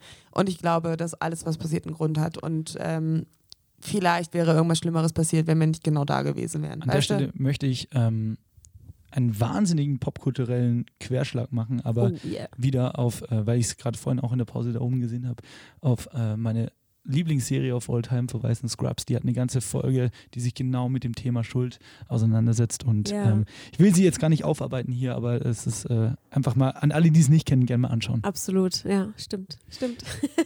Sehr schön. Okay, damit, damit haken wir mal dieses Schuldthema ab. Ja, ich wollte gerade sagen, vielleicht. Ich finde es auch geil, wie ihr selber auch schon die ganze Zeit moderiert. Ich kann auch mein Mikro ausmachen. Ich wollte wollt gerade sagen, Sebastian, vielleicht äh, können ja. wir, äh, weil wir jetzt gerade über Voiture gesprochen haben und ja. davor viel über die Songentstehungsprozesse, ähm, keine Ahnung, wenn du Bock Machst hast. Du mir gerade einen reduktionellen Vorschlag. Nein, oder? aber wir könnten, wenn du Bock hast, in, äh, weil wir jetzt witzigerweise, muss man dazu sagen, ich habe in Rona-Zeiten meine Pimmellisten, ah ja, Pimmellisten können wir auch noch kurz ansprechen. Ja, musst du erklären auf jeden ja, Fall. Ja, wir haben Pimmellisten, das sind Listen, die vor allem viel mit Bürokratie zu tun haben und Dinge, auf die du keinen Bock hast. Sowas mhm. wie deine Reisekostenabrechnung für den Steuerberater vorbereiten oder solche Sachen. Mhm. Und das nennen wir halt Pimmellisten. Und zwar aus dem einfachen Grund, dass du dann, wenn du fertig bist, streichst du die Liste durch, also den Punkt, und dann darfst du dahinter halt so einen Pimmel malen, der praktisch den Strich, der den Strich aus der Kuppe rausschießt. Das ist ein bisschen, bisschen pubertär. Ja, Nein, finde ich aber super, weil das ist eigentlich Das ist eine viel größere Motivation dahinter. Ey, das ist super erwachsen von euch, weil und, überlegt und derjenige, der den Punkt gemacht hat, darf dann halt auch den Pimmel zeigen.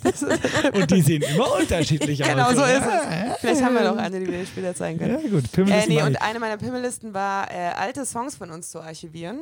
Und zwar mhm. Handyaufnahmen. Alte Songs archivieren klingt so richtig hochgeschoren. Ihr müsst euch vorstellen, Clara geht dann so runter in den Keller und holt so Schallplatten digitalisiert die dann. die Akte nochmal raus von. Mit so einer riesigen Hornbrille auf.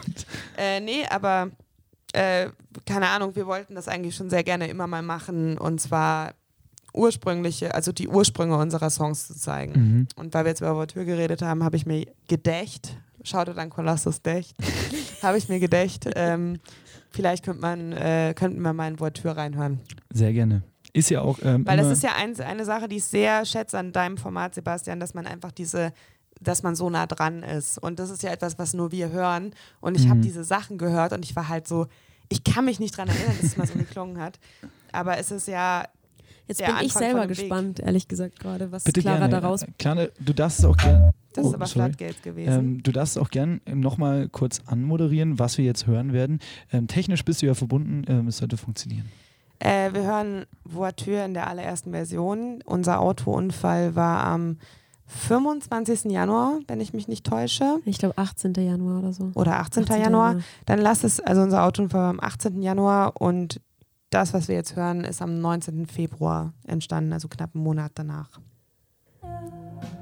Zurück. Da.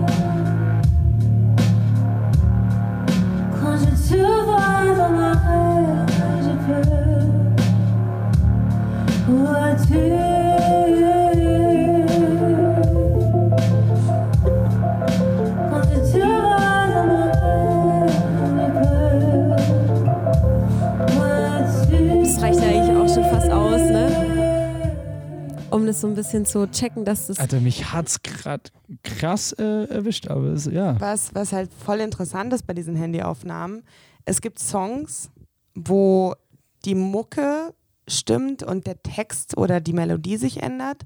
Und es gibt Songs, wo die Melodie und der Text komplett identisch geblieben ist und sich musikalisch alles verändert hat. Okay. Und bei Voiture ist es zum Beispiel, die Leonie hat beim allerersten Take diese Melodie ja. gesungen und die ist bis jetzt drin. Ja. Und musikalisch hat sich aber halt gefühlt alles verändert. Ne? Also ich meine, das, was man jetzt da drin jetzt gehört hat auf dieser Aufnahme, das findet man nicht wieder in dem Song. Ähm, und und das ist super geil, das nochmal zu hören, weil es auch super schön ist zu sehen. Der Song ist echt viel besser geworden, als er am Anfang war. Ey, ich krieg instant Gänsehaut, wenn diese Bassflächen auf deine Stimme mit Halt treffen. Das ist, ja. also, das sage ich jetzt nicht und das habe ich auch an anderer Stelle im Podcast schon mal gesagt, weil ich Fan bin. Äh, stopp, weil ich hier bin, sondern weil ich Fan bin. So rum. Sage jetzt nicht, weil ich Fan bin, sondern weil ich hier bin. Uiuiui, freut ja, freut ähm, Was vielleicht, was vielleicht doch noch, auch noch interessant ist, würde ich jetzt trotzdem auch nochmal so rausballern. Ähm, der allererste Floodgates.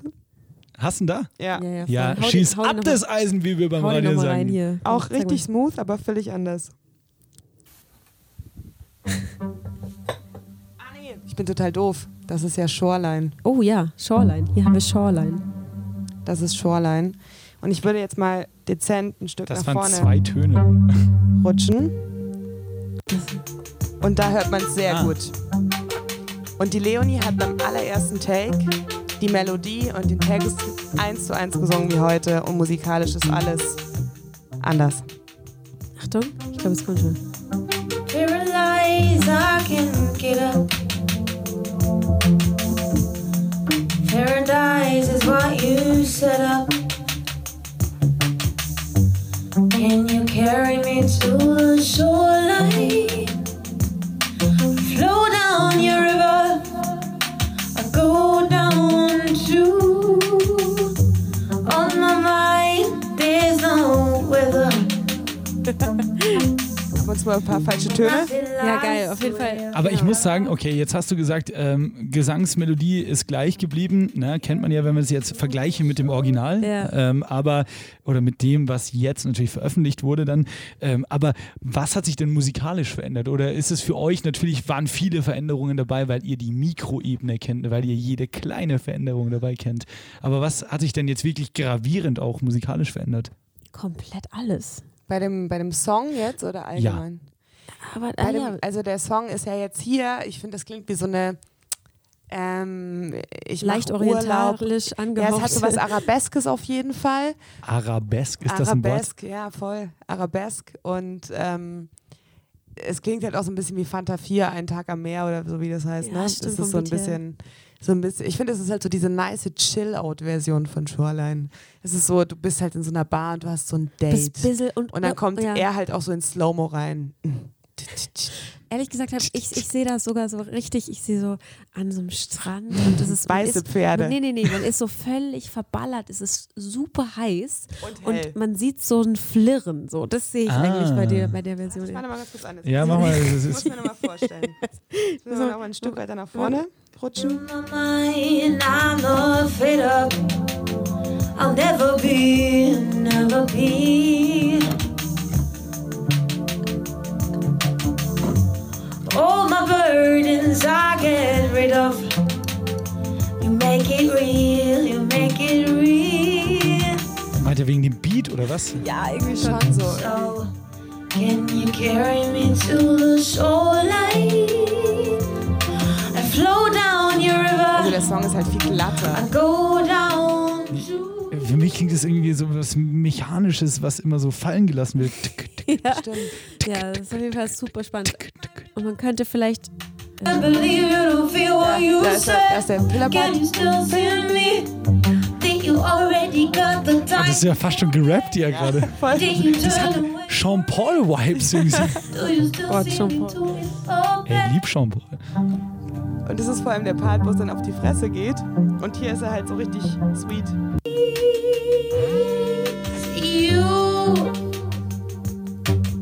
und was eigentlich, das Einzige, man muss jetzt sagen, man kann es ja mal zurück, das Einzige, was geblieben ist, ist ähm, so diese charakterisch, charakteristische ähm, Tonfolge. Genau, genau. Das ist geblieben. Und der Rest musikalisch ist komplett ausgetauscht. Also, Ah. ja. Und Aber ist gut zu wissen. Vielleicht noch als drittes Beispiel wäre tatsächlich Floodgates. Floodgates noch super Ich spannend. liebe das gerade, wie sehr vorbereitet ihr seid mit, äh, mit Aber das liegt wirklich Soundbeispielen. an meiner Pimmelliste. Ich, Das habe ich Clara aufgetragen. so. ich bin ja auch der Hager der Band, muss man mal ganz kurz sagen. Der Hager. Also der Hager. Hager, der, Hager Also, der Band. ich dachte, Äh. Harry Potter, Hagrid hat doch so einen Bruder, der ist so ein, so ein Riesenbruder, der doch im Wald wohnen muss, weil Mhm. er nicht sozial kompatibel ist mit den Hogwarts-Bewohnern. Und äh, Elitäres Pack, sich Meinung nach. Immer Hager. Und der Hager der Band ist so derjenige, der vielleicht körperlich überlegen ist, aber immer auf den kleineren hört. So. Das ist ja geil. Weil ich Clara oft Anweisungen gebe und sie dann so, Hager. das dann einfach so ausführt, ohne irgendwas Das ist auch so, das ist so eine charakteristische Eig- Eigenschaft, so dass halt dann sagt so, hau dem mal aufs Maul und ich so, äh, okay, alles klar. Aber hey, solange der Laden am Ende läuft, ist doch super. Nein, wir hauen keine Menschen. So, wir zeigen jetzt noch ähm, Floodgates. als drittes Beispiel Und zwar zwei. Versionen. Einmal die allererste Version und dann diesen krassen Magic Moment, über den wir geredet haben. Äh, in dem Moment, wo die Leonie das erste Mal die richtige Melodie hat vom Mhm. Refrain. Sehr gut. Der Vers ist da, aber die Musik noch nicht. Beim ersten Beispiel. Hier zum Beispiel fehlt noch viel von den Lyrics. Ich singe vor allem Na Na Na. Sie selber lacht. Crazy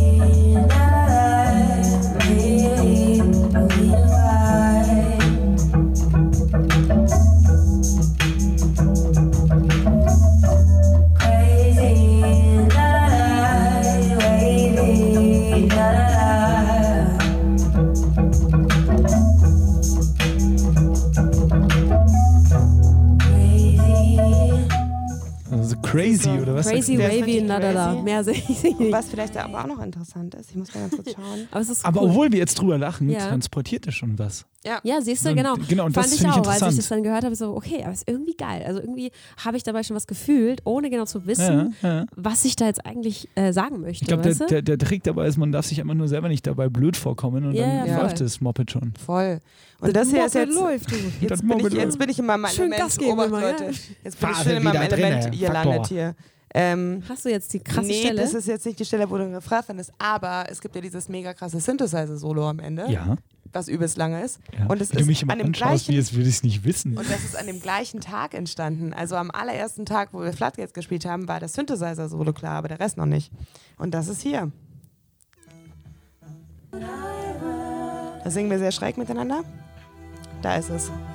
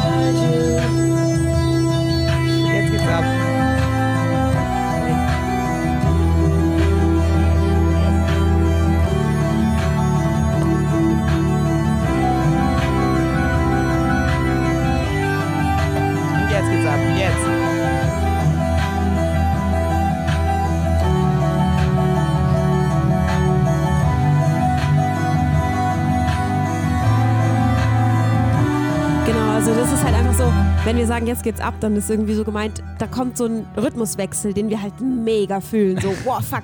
Und genau so haben wir es halt behalten. Und das ist so geil, wenn du so, du machst einfach random eine Handyaufnahme, während du jammst. Das ist ja da- so dahin gejammt und jetzt Ja. auch nicht wahnsinnig musikalisch hochgradig wertvoll, was wir da zusammen singen und so.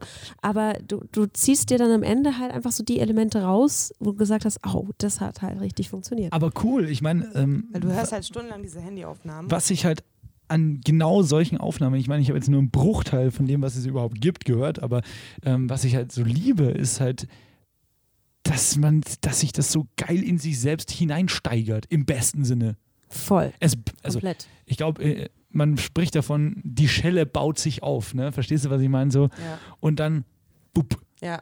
Und voll. auch am Anfang, als ihr immer noch gesagt habt, jetzt, jetzt, jetzt, scheißegal, da war's, da war ich schon drin. Das Ja, ist so, das geil. ist ja, du darfst ja nicht dieses Solo per se sehen, zumindest sehe ich das Ja. so, sondern keine Ahnung, da gibt es ein Fundament, dann kommt noch was drüber, dann kommt noch was drüber und dann wasch. Voll. Ja, weil ich es auch so schön anmoderiert habe, jetzt für dich auch zum, zum, zum Ja. Schnibbeln, La, Sebastian. the very Wunderbar, last Nee, äh, äh, für, für, ich möchte einfach nur diesen Moment finden, wo du den Refrain singst und dann können wir schneiden, was wir wollen. Wir schneiden hier gar nichts. Und da hört man jetzt, da ist es schon Floodgates. Und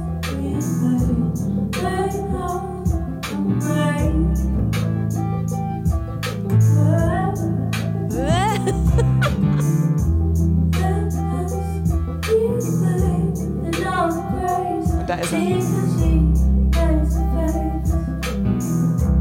Das war halt der reale erste Moment, wo diese Melodie da war. Geil.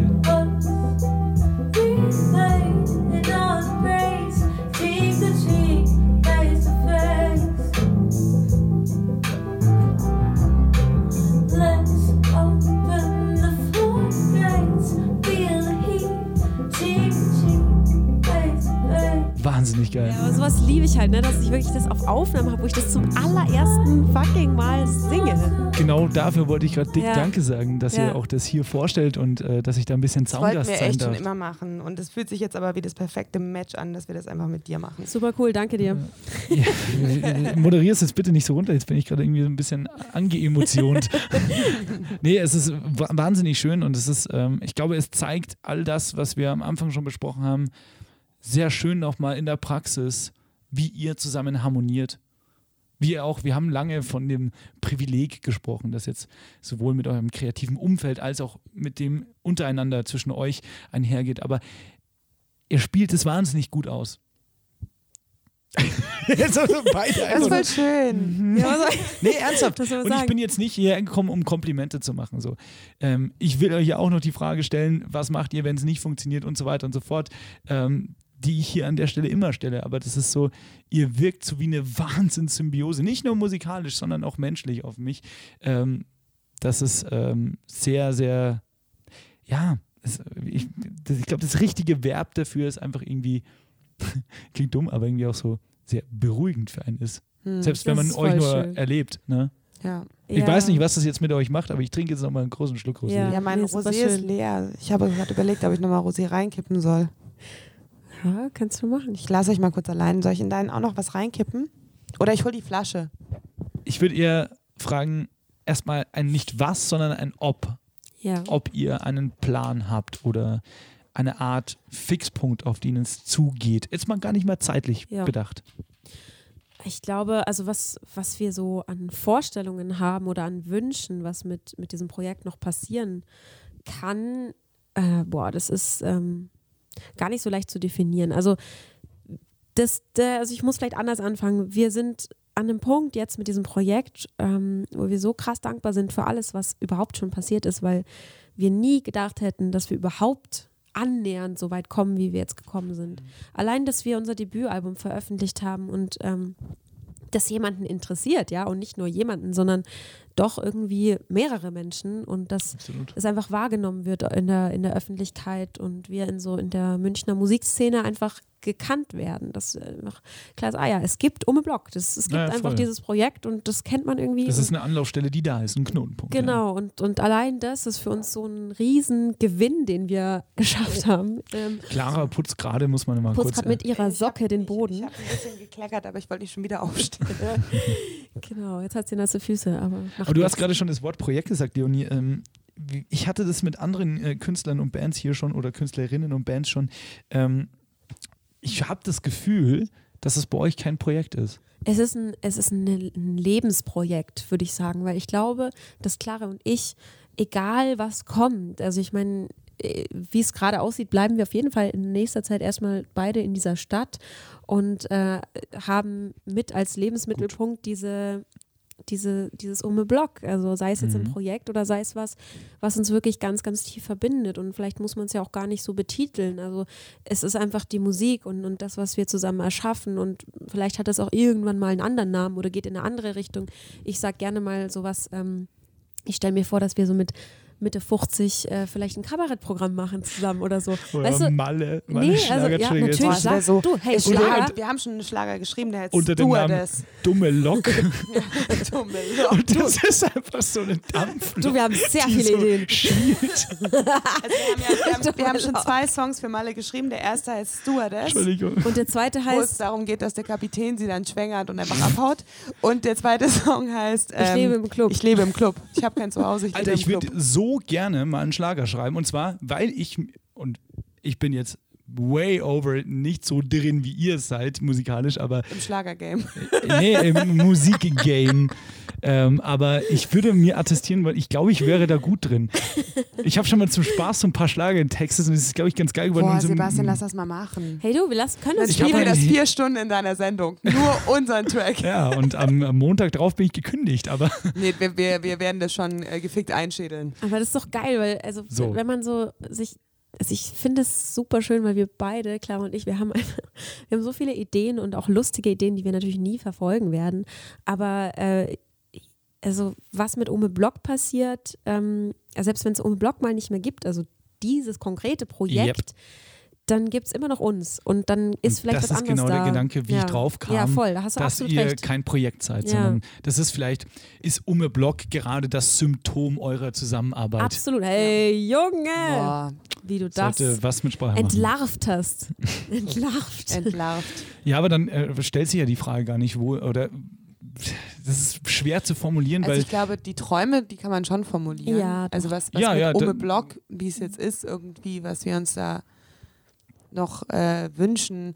Und das ist jetzt alles, also es fühlt sich ja an, Corona fühlt sich ja in einem Projekt oder in einem, egal was man tut, an wie jemand hat dir einfach mal ein scheiß Jahr Lebenszeit geklaut. Mhm. Und dieses Jahr wären wir auf Festivaltour gegangen und hätten unsere erste Headliner-Tour gespielt. Und so findet das alles nächstes Jahr statt. Aber das sind so, das sind wie so To-Do-Dinge, die man sich halt erträumt und die man unbedingt machen will. Ja, aber what's next? Also, dass ihr eine Tour spielt, ist ja klar, dass ihr ein Ja, paar ja. Festivals spielt. aber es für dann uns ist finden- surreal. Dann finden euch jetzt, also ich bin, bin jetzt wirklich äh, kein Prophet oder sowas, aber wenn man eins und eins zusammenzählen kann, euer Produkt ist gut und ähm, wir haben ja auch dieses Jahr allein schon, auch während einem Corona-Jahr, Reeperbahn, CO-Pop gemerkt, irgendwie fruchtet das auch ein Es bisschen. fruchtet ja, aber ich glaube, man muss trotzdem sagen, wir sind beide unfassbar heftige Realistinnen, ja. Mhm. Und äh, ich kann mich nicht anfreunden mit so einem Träumergedanken oder irgendwie, ja, wir haben ein geiles Produkt und jedes, alles, also das hat zum Beispiel mal, wie heißt Aber es das, ist doch ein Smith Unterschied, gesagt es ist doch in ein Unterschied, Interview. ob man träumt oder ob man arrogant ist. Also ja. ich bin ja nicht der geilste und fick jetzt die Szene Nein, Deutschlands, nein, nein, sondern das Ja, aber ich meine ich gar glaube- nicht. Ich glaube, ich meine eher so, ich, äh, ich erwarte nichts. So, ja. Also ich, ja, aber klar, dann kannst du auch nicht enttäuscht werden. Das ist ein Schutzmechanismus. Auch, auch, aber ähm, ich sage mal so, ich, ich sehe das alles im Rahmen der, einer, also der Möglichkeiten, aber Mhm. es ist nicht so, dass ich das jetzt voraussetze, dass ich sage, das muss jetzt so passieren oder da und da. Also es gibt gewisse Steps, wo ich jetzt schon das Gefühl hatte, okay, das ist irgendwie logisch, dass die jetzt passieren, weil eben sowas wie Reeperbahn und so weiter, das sind einfach so Steps, wo ich sage, okay, das macht Sinn. So, wir werden jetzt gesehen, wir wurden jetzt auf der Plattform gesehen, auf der und äh, wie auch immer der und die empfiehlt es wieder weiter und dass dann so eine Kette entsteht und gewisse Steps einfach Was gegangen aber auch werden. nicht so logisch ist, weil ich kenne Bands, die mindestens den gleichen Qualitätsstandard haben, jetzt nur rein handwerklich Ja. wie Ja. ihr, nicht inhaltlich, das kann man nicht vergleichen. Ja. Aber die haben sich zum Beispiel dieses Jahr gewundert, warum sie in diesen Sachen nicht stattgefunden haben. Ja. das, und das Da ist was, was wir, glaube ich, dann auch vergessen Da spielen, da nicht mehr spielen sehen. voll, ne? da spielen voll verschiedene Faktoren mit rein. Also unser Jahr war ja echt ausgeklügelt. Wir haben eine Release-Show am 27. Dezember 2019 gespielt zu einem Album, was am 25. Januar 2020 äh, erschien. 24. 24. Wir haben ja fün- Oder? Ja, Ja, wir, spielen immer mit Zahlen. 24 plus 1 sind 25, also was der 25. ähm, und es war alles so krass ausgeklügelt und es war so genial irgendwie, weil wir auch Mhm. da auch ein Zeichen Fast gesetzt schon haben. schicksalsträchtig Weil wir haben ja ne? das Release-Konzert tatsächlich nur gespielt, weil wir allen gesagt haben, Leute, dieses Jahr Release-Konzert. Und wir wollten unser Versprechen halten. Und deswegen wurde es halt der 27. Dezember. Also wir haben unser Versprechen gehalten. Haben den Release aber dann aufs nächste Jahr verschoben, weil du bist ja von gestern. Wenn du dein Album Ich? 2019, Nein, wenn du das Album, Ach was, das ist doch eine kecke Veranstaltung hier. das Album Das ist ja, wenn du ein Album, wenn du ein Album Dirnen. 2019 released und dann bist du 2020, letztes Jahr releasen sie ihr Debütalbum, dann bist du ja schnell musikjournalistisch, bist du ja schon von gestern, ne? Ähm, und deswegen, also wir, da haben wir uns echt viel Gedanken gemacht. Und eben, was die Leonie auch gerade sagt, man vergisst es dann voll schnell, weil man ja dann irgendwie so, ja, krass, okay, Reeperbahn Festival als Stream oder irgendwie sowas. Mhm. Ähm, man ist voll hyped und sowas, aber man, man, wie du, also ich finde es auch voll gut, dass du das jetzt gerade irgendwie so angebracht hast, gesagt hast, hey, du kennst genug Leute, die irgendwie den gleichen Standard haben. Und es irgendwie. war überhaupt nicht plakativ Nee, gemeint, sondern nee, ich habe nicht. das gehört auch. Nee, man vergisst es dann vielleicht auch, ähm, das hat unfassbar viel mit, mit Glück zu tun. Das hat wirklich auch viel mit Glück zu tun, mit den Leuten, mit denen du zusammenarbeitest, die Voll. Leute, die dich hören, die Leute, die dich supporten. Weil wenn jemand, der vielleicht viel zu sagen hat oder vielleicht genau der Booker ist Mhm. von XYZ und genau dich jetzt gerade nicht so cool findet, dann spielst du vielleicht nicht da. Absolut. Und deswegen, das hat dann vielleicht schon was mit Glück zu tun. Aber auf Voll. der anderen Seite würde ich mir vorstellen oder könnte ich mir vorstellen, dass ihr, ich meine, ihr habt Pimmellisten, ihr seid gut organisiert, ihr seid quasi eh emotional die gleiche Person, weil ihr gleich sozialisiert seid. Wir sind super pflegeleicht, muss man auch sagen als Veranstalter-Sicht. Wir sind die pflegeleichte ja, darauf, darauf wollte ich aber gerade gar nicht hin. Das ist gut zu wissen, also buchen Sie um Ihr Blog, weil pflegeleicht. Nein, aber ähm, ich würde euch auch attestieren, ähm, dass ihr, dass es schon auch ein bisschen Kalkül ist. Also dass ihr natürlich auch geplant habt, wo es hingeht. Welche Festivals kann man angehen, wo kann man denn andocken? Ja. Das muss man ja, ja eben. Also vielleicht ist das genau das, was gerade noch fehlt in unserer Konversation als Puzzlestück. Oh Das ja. wollte ich gerade Äh, sagen, weil genau. es Unser ging jetzt. Team. Wir, es, haben, es, ja, es wir haben ja ein Team. Das ist ja nicht Leonie und Clara, sondern Genau. das ist ein Nils, ein Mario, ein äh, Marcel. Und in dem Fall äh, ist es halt der Nils, der uns bookt. Und es war Inside Booking, ja. Und es war Super. halt Shoutout. Shoutout. Und es war halt auch so geil, weil wir sind halt so, wir sind ja sehr symbiotisch, wie du schon auch festgestellt hast, zu Recht. Ähm, Wir haben gesagt, wir machen alles alleine. Wir haben so krass alles abgewehrt am Anfang. Alles. Wir waren so, keiner Jeder, wir haben ja, Ja, du stolz kriegst, du wahrscheinlich, kriegst ja dann auch, also man muss dazu sagen, wir hatten halt irgendwie, wir machen ja sehr lange Musik und wir hatten natürlich auch Erfahrungen von irgendwelchen, Hochstaplern. ja, so, so à la Kite, so ihre Zahnarztgeschichte und sowas, Ja, ne, ja. kennst du.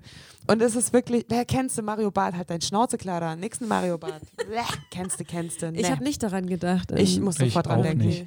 Egal, ich hasse ihn so sehr. Oh mein Gott, ich hoffe, er hört das. Ich hasse Mario Barth. Ich hasse Dieter nur. Ja, das ist, und das ist wirklich, ähm, dann hast du halt schnell so Typen, die sagen so, habt ihr Bock auf, ähm, was war denn das für ein Land?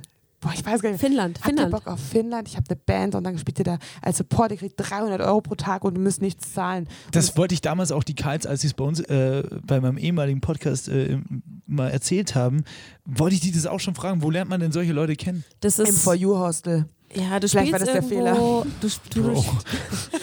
naja, du spielst halt irgendwo und dann kommt ein Typ auf dich zu und du er war hast auch sonst keine. barfuß. Und da haben wir, glaube ich, wirklich gemerkt, so, okay, wir müssen richtig aufpassen. Ich meine, wir waren damals schon skeptisch, aber wir haben natürlich trotzdem irgendwie so in dem Gehofft. Moment gehofft, oh, das Ja, klingt schon cool. Vor allem nach dem Abi. Du weißt ja eh nicht, was du mit deinem Leben machen sollst. Natürlich wäre es nice, auf Tour zu gehen. Vor allem du erstmal. denkst, du hättest Ohne, dass du Ahnung, Songs hast. aber Ja. ja, äh, ja genau, Ja, sehr gefährliche Zeit. Und das hat uns, glaube ich, ganz schön geprägt und äh, da waren wir dann so sehr, sehr im Abwehrmodus. Und äh, ich meine, Mario, der mittlerweile unser Management macht, der hat eigentlich schon zwei Jahre lang gefühlt unser Management gemacht.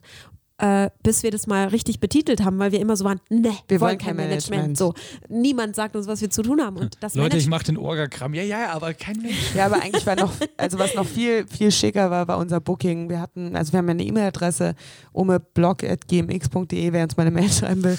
Ähm, so, jetzt stell dir vor, du bist Veranstalter vom Dogville Festival und dann schreibt ihr halt so eine GMX-Adresse. umeblog.gmx.de. Hallo, wir sind Umeblog. Ähm, Leonie und klar. Also du, du vermarktest dich ja selber, was ja völlig wack ist. Da geht's ja los. Und dann schreibst du, wenn, dann, manchmal gab es so Konversationen und dann so, okay, wir bieten euch das und oder so, was wollt ihr an Gage? Und wir so, okay, pass auf, wir schreiben Nein, dann Quatsch, die haben euch gefragt, was ihr wollt. Genau, und dann so, okay, was schreiben wir? Okay, so, 200 Euro. schreibt 200 Euro und dann so, So, okay, boah. Augen zu, so, oh mein Gott, vielleicht sagen sie ja und dann so, ja, okay, alles cool, machen wir 200 Euro.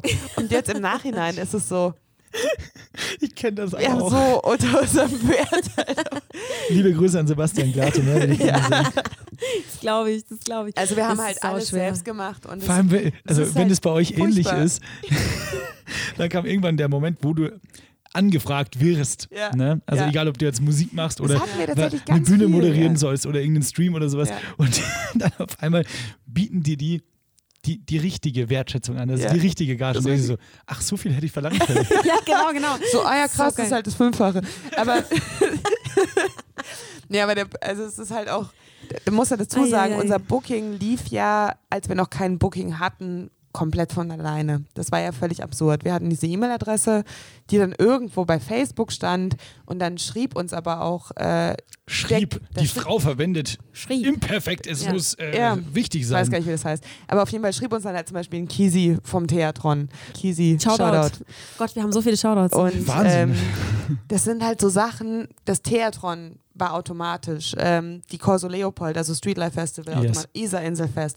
Also das, was, sag ich mal, in Steps, München ja. abgeht, das ist, also Miller Songslam haben wir uns beworben und sowas, aber letzten Endes, die ersten Gigs von uns sind einfach so passiert, weil die Leute, und das sage ich auch wirklich, das ist so geil an München, die Stadt hat offene Augen und Ohren. Und die Absolut. Leute, die äh, bucken und was weiß ich tun, die wissen genau, was geht. Du musst gar nicht, also wenn du was, ein Produkt hast, wo jemand anderes sagt, hey, ist spannend oder kenne ich noch nicht oder hat Potenzial, dann wirst du überall da spielen. Lasst uns mal ähm, langsam hier Feierabend machen und Ja. ähm, du führst uns zum ich Ende. führe euch zum Ende in den Sonnenuntergang. Auf dem metaphorischen Pferd-Podcast reiten wir in den Sonnenuntergang zu dritt. legendär. Auf unserem, ähm, was ist die Plus-Version von Tandem? Wie nennt man das, wenn es drei sind? Tandi. Auf unserem Tandii fahren wir in den äh, metaphorischen Sonnenuntergang. Und. Aber komm, jetzt, jetzt ziehen wir es auch durch. So. Ähm, last but not least gibt es äh, eine, ähm, ja, wir haben das Wort Shoutout zu oft verwendet heute, gibt es eine Nennung ähm, für Künstler, Künstlerinnen, für, ich will nicht sagen, meine Damen und Herren, Musik. Die Behind the Chords Playlist, ich würde vorschlagen, jeder von euch haut ungefähr, wenn es ausgeht, drei Songs drauf. Und auch hier wieder, wir hatten es am Anfang schon, wäre es cool, wenn jeder von euch irgendwie individuell macht. Okay. Legt einfach los, das können Songs sein, die ihr gerade selber hört. Ähm, vielleicht Robin, ne? ähm, vielleicht Tattoo, man weiß es nicht. Nein, ähm, Spaß beiseite, es können Songs sein, die ihr gerade selber hört, ähm, die ihr vielleicht in der Kindheit gehört habt, die euch so sehr geprägt haben, wo man vielleicht jetzt als Hörer oder Hörerin denkt so, Mensch, krass, das höre ich vielleicht in dem Umme Block Sound auch raus. Ich wollte gerade sagen, Post für Ritter Rost. Weil du gesagt hast, in, kind, in der Kindheit nicht mal so krasser Ritter Rost-Fan. Äh, nicht so Kindheit, Kindheit. Ich, ich crash eine ganze Playlist. Ähm, ja, hau drauf. Also wenn du das drauf willst, dann nee. go.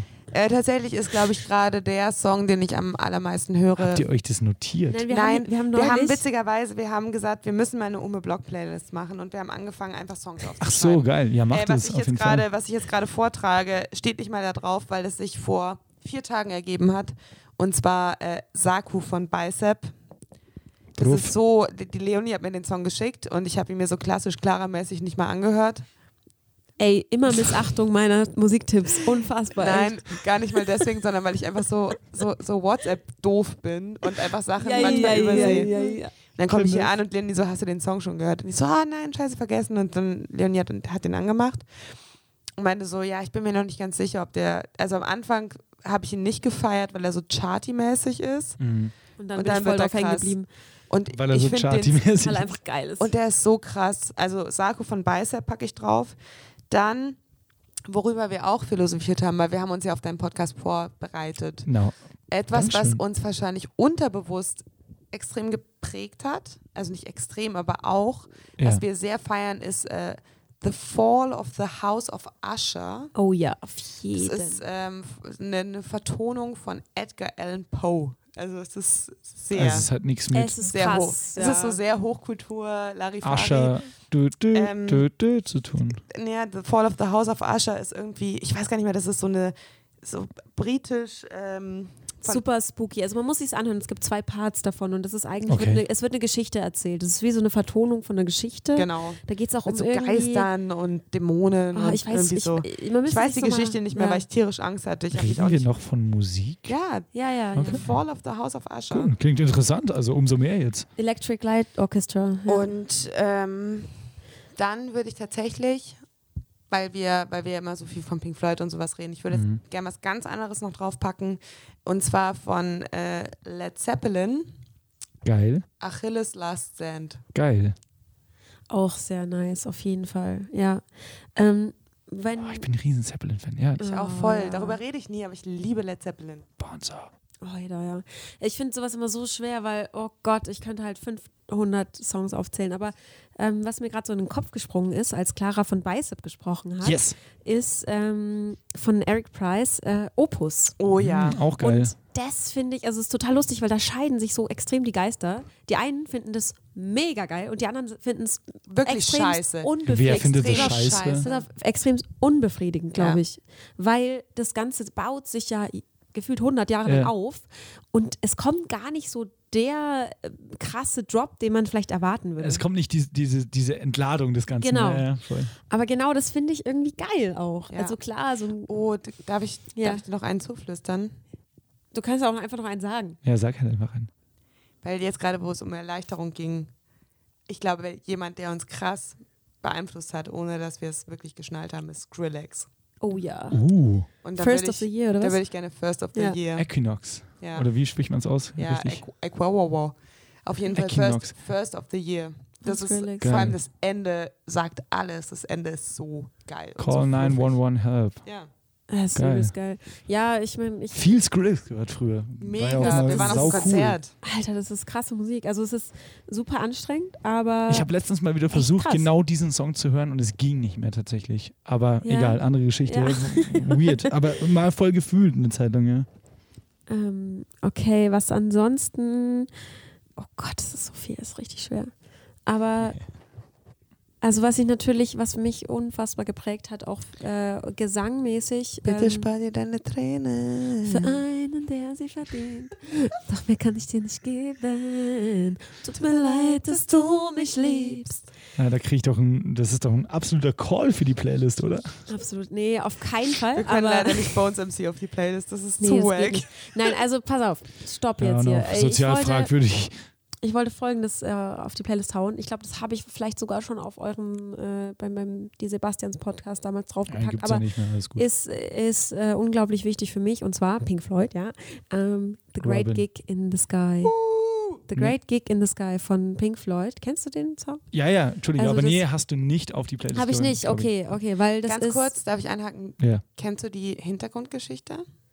Von The Great Gig in the Sky? Nee. Also das war im Prinzip so, dass ich glaube die Tochter vom Tontechniker, oder? Kann das, das weiß ich nicht mehr genau. Auf jeden Fall die Sängerin, die das gesungen hat, die hat, äh, das war eher so relativ spontan, dass sie das da in dem Studio eingesungen hat. Und okay, das, ist ja, krass. das ist ja kein Text, das ist ja ein, ja, ja, genau. eine, ein Fabulieren im ja, Prinzip. Äh, irgendwie nur ein Melodie. Eine Phase auch, genau. Und, und die hat das so ganz spontan, das ist wie so ein One-Take. Eigentlich hat sie das da eingesungen und hat sich danach entschuldigt, dass sie so ausgeflippt und ganz ist. kurz unter der, unter der Anweisung, äh, spüre einen Orgasmus, muss man dazu Ach, sagen. Ach, wirklich? Okay. Mhm.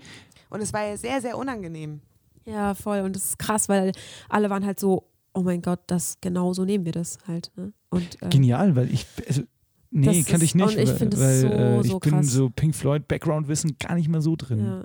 Aber wirklich, also den Song muss sich jeder nochmal anhören. Sehr gerne, sehr gerne. richtig, richtig äh, krass. Aber Wahnsinn, dass aus so einer Verklärung dann so, so, so ein Song wird. Ja, es ist voll. Wahnsinniges Kunstwerk, ja. Ja, ja, voll. Oh, und dann möchte ich gerne von M83 das Intro. Oh, von herrlich. dem Album Hurry Up We're Dreaming. Auch ein wahnsinnig guter Titel einfach. Also nicht Titel im Sinne von Song, sondern Hurry Up We're Dreaming ist einfach ein schöner Albumtitel, meiner ja. Meinung nach. Oh Gott, ich liebe den Song. Und einer fehlt. Drei reicht nicht. Die Kassierer, wenn das Schlimmste ist, wenn das Bier ist. Wir feiern die ganze Nacht von den Atzen. Nee, ähm. Der heißt immer noch Disco Pogo. Ja, Disco Pogo. Nee, das ist ein Hey, das geht ab. Das ist der eine. Stimmt. Und Disco Pogo. Das ist was also, Entschuldigung, aber. Wow, ist es jetzt cool oder äh, cooler äh, zu verlieren oder ja, zu gewinnen bei diesem die Frage. Sebastian, wir crashen an der Playlist, aber es gibt einen Song, der nee, mir so rein. hart viel bedeutet, dass ich den unbedingt da drin sehen möchte. Und das ist Comfortably Numb von Pink oh, Floyd. ja. Mm. Auch gitarrenmäßig. Gitarren also dann doch sehr viel Pink Floyd. Ja, ja vielen Ende Dank doch. euch. Danke dir. Vielen Dank für eure Zeit und schön, dass ich da sein durfte und auch mit Getränken versorgt Na worden klar, immer Ey, gerne. und äh, vielen Dank für diese wunderbare, ausführende Folge von Behind the Chords. Vielen Dank Danke dir. dir. Wir haben uns sehr wohl gefühlt. Es war ein inneres Blumenpflücken. Ja, Wahnsinn. Letzte Worte? Wollt ihr noch irgendein Statement da lassen? Oder machen wir einfach runter? Ich nehme dir alles weg, den Schlüssel zu deinem Haus. Nein. Jetzt hast du nach drei Stunden Aufzeichnung die Person Clara so gut gezeichnet und dann brichst du es mit dem. Hager. Äh, nee, letzte Lebe Worte. dein Leben, als wenn es dein letzter als wenn es Unser gemeinsames Hobby. Lebe dein Leben, als ob es dein letzter wäre. Damit. Zurück ins Studio. Ja. Ich mache hier noch eine Abmoderation. Vielen Dank euch. Danke. War das Tschüss. ein guter letzter Satz? Ja, oder? Die Musik von Ume Block findet ihr wie immer auf allen gängigen Streaming-Plattformen auf ihrer Homepage und auf YouTube gibt es auch die wundervollen Videos, über die wir gesprochen haben im Podcast. Außerdem checkt mal Munich Warehouse aus. Da gibt es wahnsinnig coolen Merch von Ume Block unter anderem. Und mir bleibt jetzt nichts anderes übrig, als äh, Danke zu sagen. Klingt ein bisschen pathetisch, ist aber wirklich ehrlich gemeint. Vielen Dank an Leonie und Clara für dieses finale XXL Behind the Chords Porträt. Ich bedanke mich auch bei den ganzen anderen ProtagonistInnen in dieser Staffel Behind the Chords samt Mola, Telquist, Fede 404, Mele und final heute Ome Block. Behind the Chords ist ein Projekt, das wahnsinnig viel Spaß macht. Es war mir persönlich immer schon ein Herzensprojekt, genau einen solchen Musikpodcast zu starten und ich freue mich echt für jedes Feedback, das äh, wir bei Instagram oder via Mail bekommen und ich möchte einfach nur noch Danke sagen, dass das alles so schön und cool gestartet ist in den ersten sechs Folgen. Wie gesagt, vielen Dank an die Protagonistinnen, ohne die hätte es nicht funktioniert. Und auch vielen Dank an euch da draußen fürs Lauschen und fürs Feedback geben. Behind the Chords ist wie gesagt ein Herzensprojekt. Behind the Chords kostet wahnsinnig viel Zeit, Kraft und Energie. Diese Kraft und die Zeit und die Energie, die wenden wir aber gerne auf, weil uns dieses Projekt so, wie gesagt, wahnsinnig am Herzen liegt und aber auch wahnsinnig viel Spaß macht.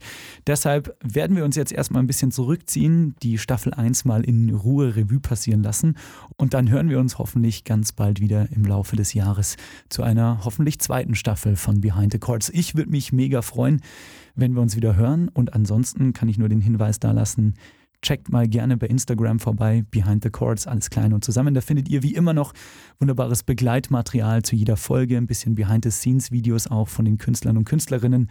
Und wenn ihr Bock habt, auch mal Künstler, Künstlerinnen, Bands vorzuschlagen, die wir vielleicht zukünftig mal hier in einer vielleicht zweiten oder dritten Staffel von Behind the Chords porträtieren könnten, mit so einem Podcast-Porträt, wie ihr es jetzt aus den ersten sechs Folgen kennt, dann sagt uns jederzeit Bescheid. Wir freuen uns immer wirklich, wenn ihr schreibt, einfach bei Instagram, ich habe es gerade schon gesagt, bei unserem Insta-Channel Behind the Chords oder tippt uns einfach eine ganz kurze Mail an info at donkeyshot.org.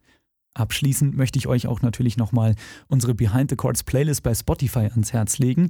Die findet ihr ganz easy, indem ihr einfach bei Spotify ne, Behind the Chords Playlist eingibt. Und dort findet ihr nochmal die Musik von unseren Künstlern, Künstlerinnen, von unseren ProtagonistInnen, die wir hier porträtiert haben, feinst säuberlich von uns kuratiert und außerdem auch die Songs, die die Künstler und Künstlerinnen selbst auf die Playlist gelegt haben, die sie einfach gerne hören oder mit denen sie sozialisiert worden sind oder die sie selbst beeinflusst haben beim Machen ihrer Kunst, ihrer Musik. Dort findet ihr auch ganz, ganz neue Musik von Ume Block drauf, nämlich seit unserer Aufnahme dieser Folge haben Leonie und Clara ein Rework-Album von ihrem Debüt rausgebracht.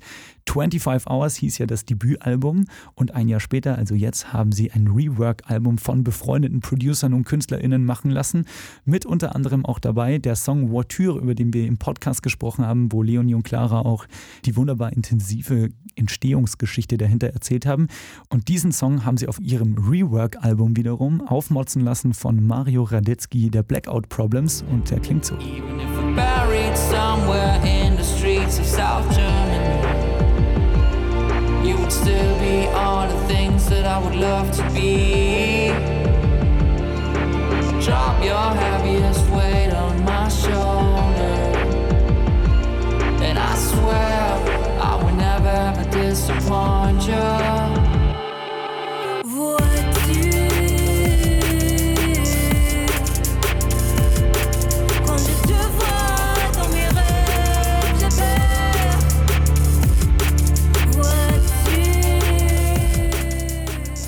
Ome Block im Rework von Mario Radetzky zu finden jetzt auf unserer Behind the Chords Playlist. So, jetzt sind wir durch. Die erste Staffel Behind the Chords ist im Kasten. Ich muss sagen, ich bin wahnsinnig glücklich, ich bin wahnsinnig stolz. Euch nochmal allen vielen Dank. Ich glaube, jetzt habe ich es hundertmal gesagt, aber man kann es ja nicht oft genug sagen.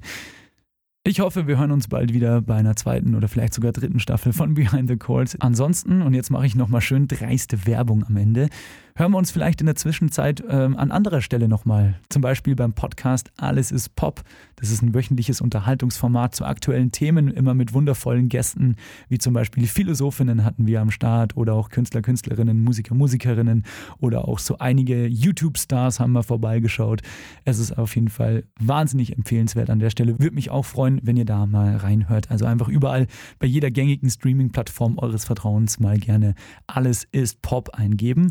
Ansonsten checkt gerne mal unsere Homepage donkeyshot.org aus. Das ist unsere Produktionsfirma. Dort findet ihr auch nochmal ein paar coole Formate, die ihr euch mal angucken und anhören könnt. Wird uns auf jeden Fall mega freuen. Ansonsten hören wir uns vielleicht sogar mal im guten alten Radio bei Ego FM. Immer samstags 10 bis 14 Uhr bei Downtown Ego FM oder dann sonntags 16 bis 17 Uhr zusammen mit meiner wundervollen Kollegin Gloria Grünwald bei den Ego FM Lokalhelden und ganz viel neuer Musik auch. Passt hier irgendwie auch ne, zu Behind the Chords. Final sage ich nochmal ganz, ganz, ganz lieben Dank für diese Staffel Behind the Chords. Ich bedanke mich fürs Lauschen ein allerletztes Mal vorerst. Ich bin der Sebastian. Macht's gut, bleibt gesund, passt aufeinander auf. Bussi, ciao. Behind the Chords ist eine Produktion von Donkey Shot Entertainment. Mehr Infos findet ihr auf donkeyshot.org.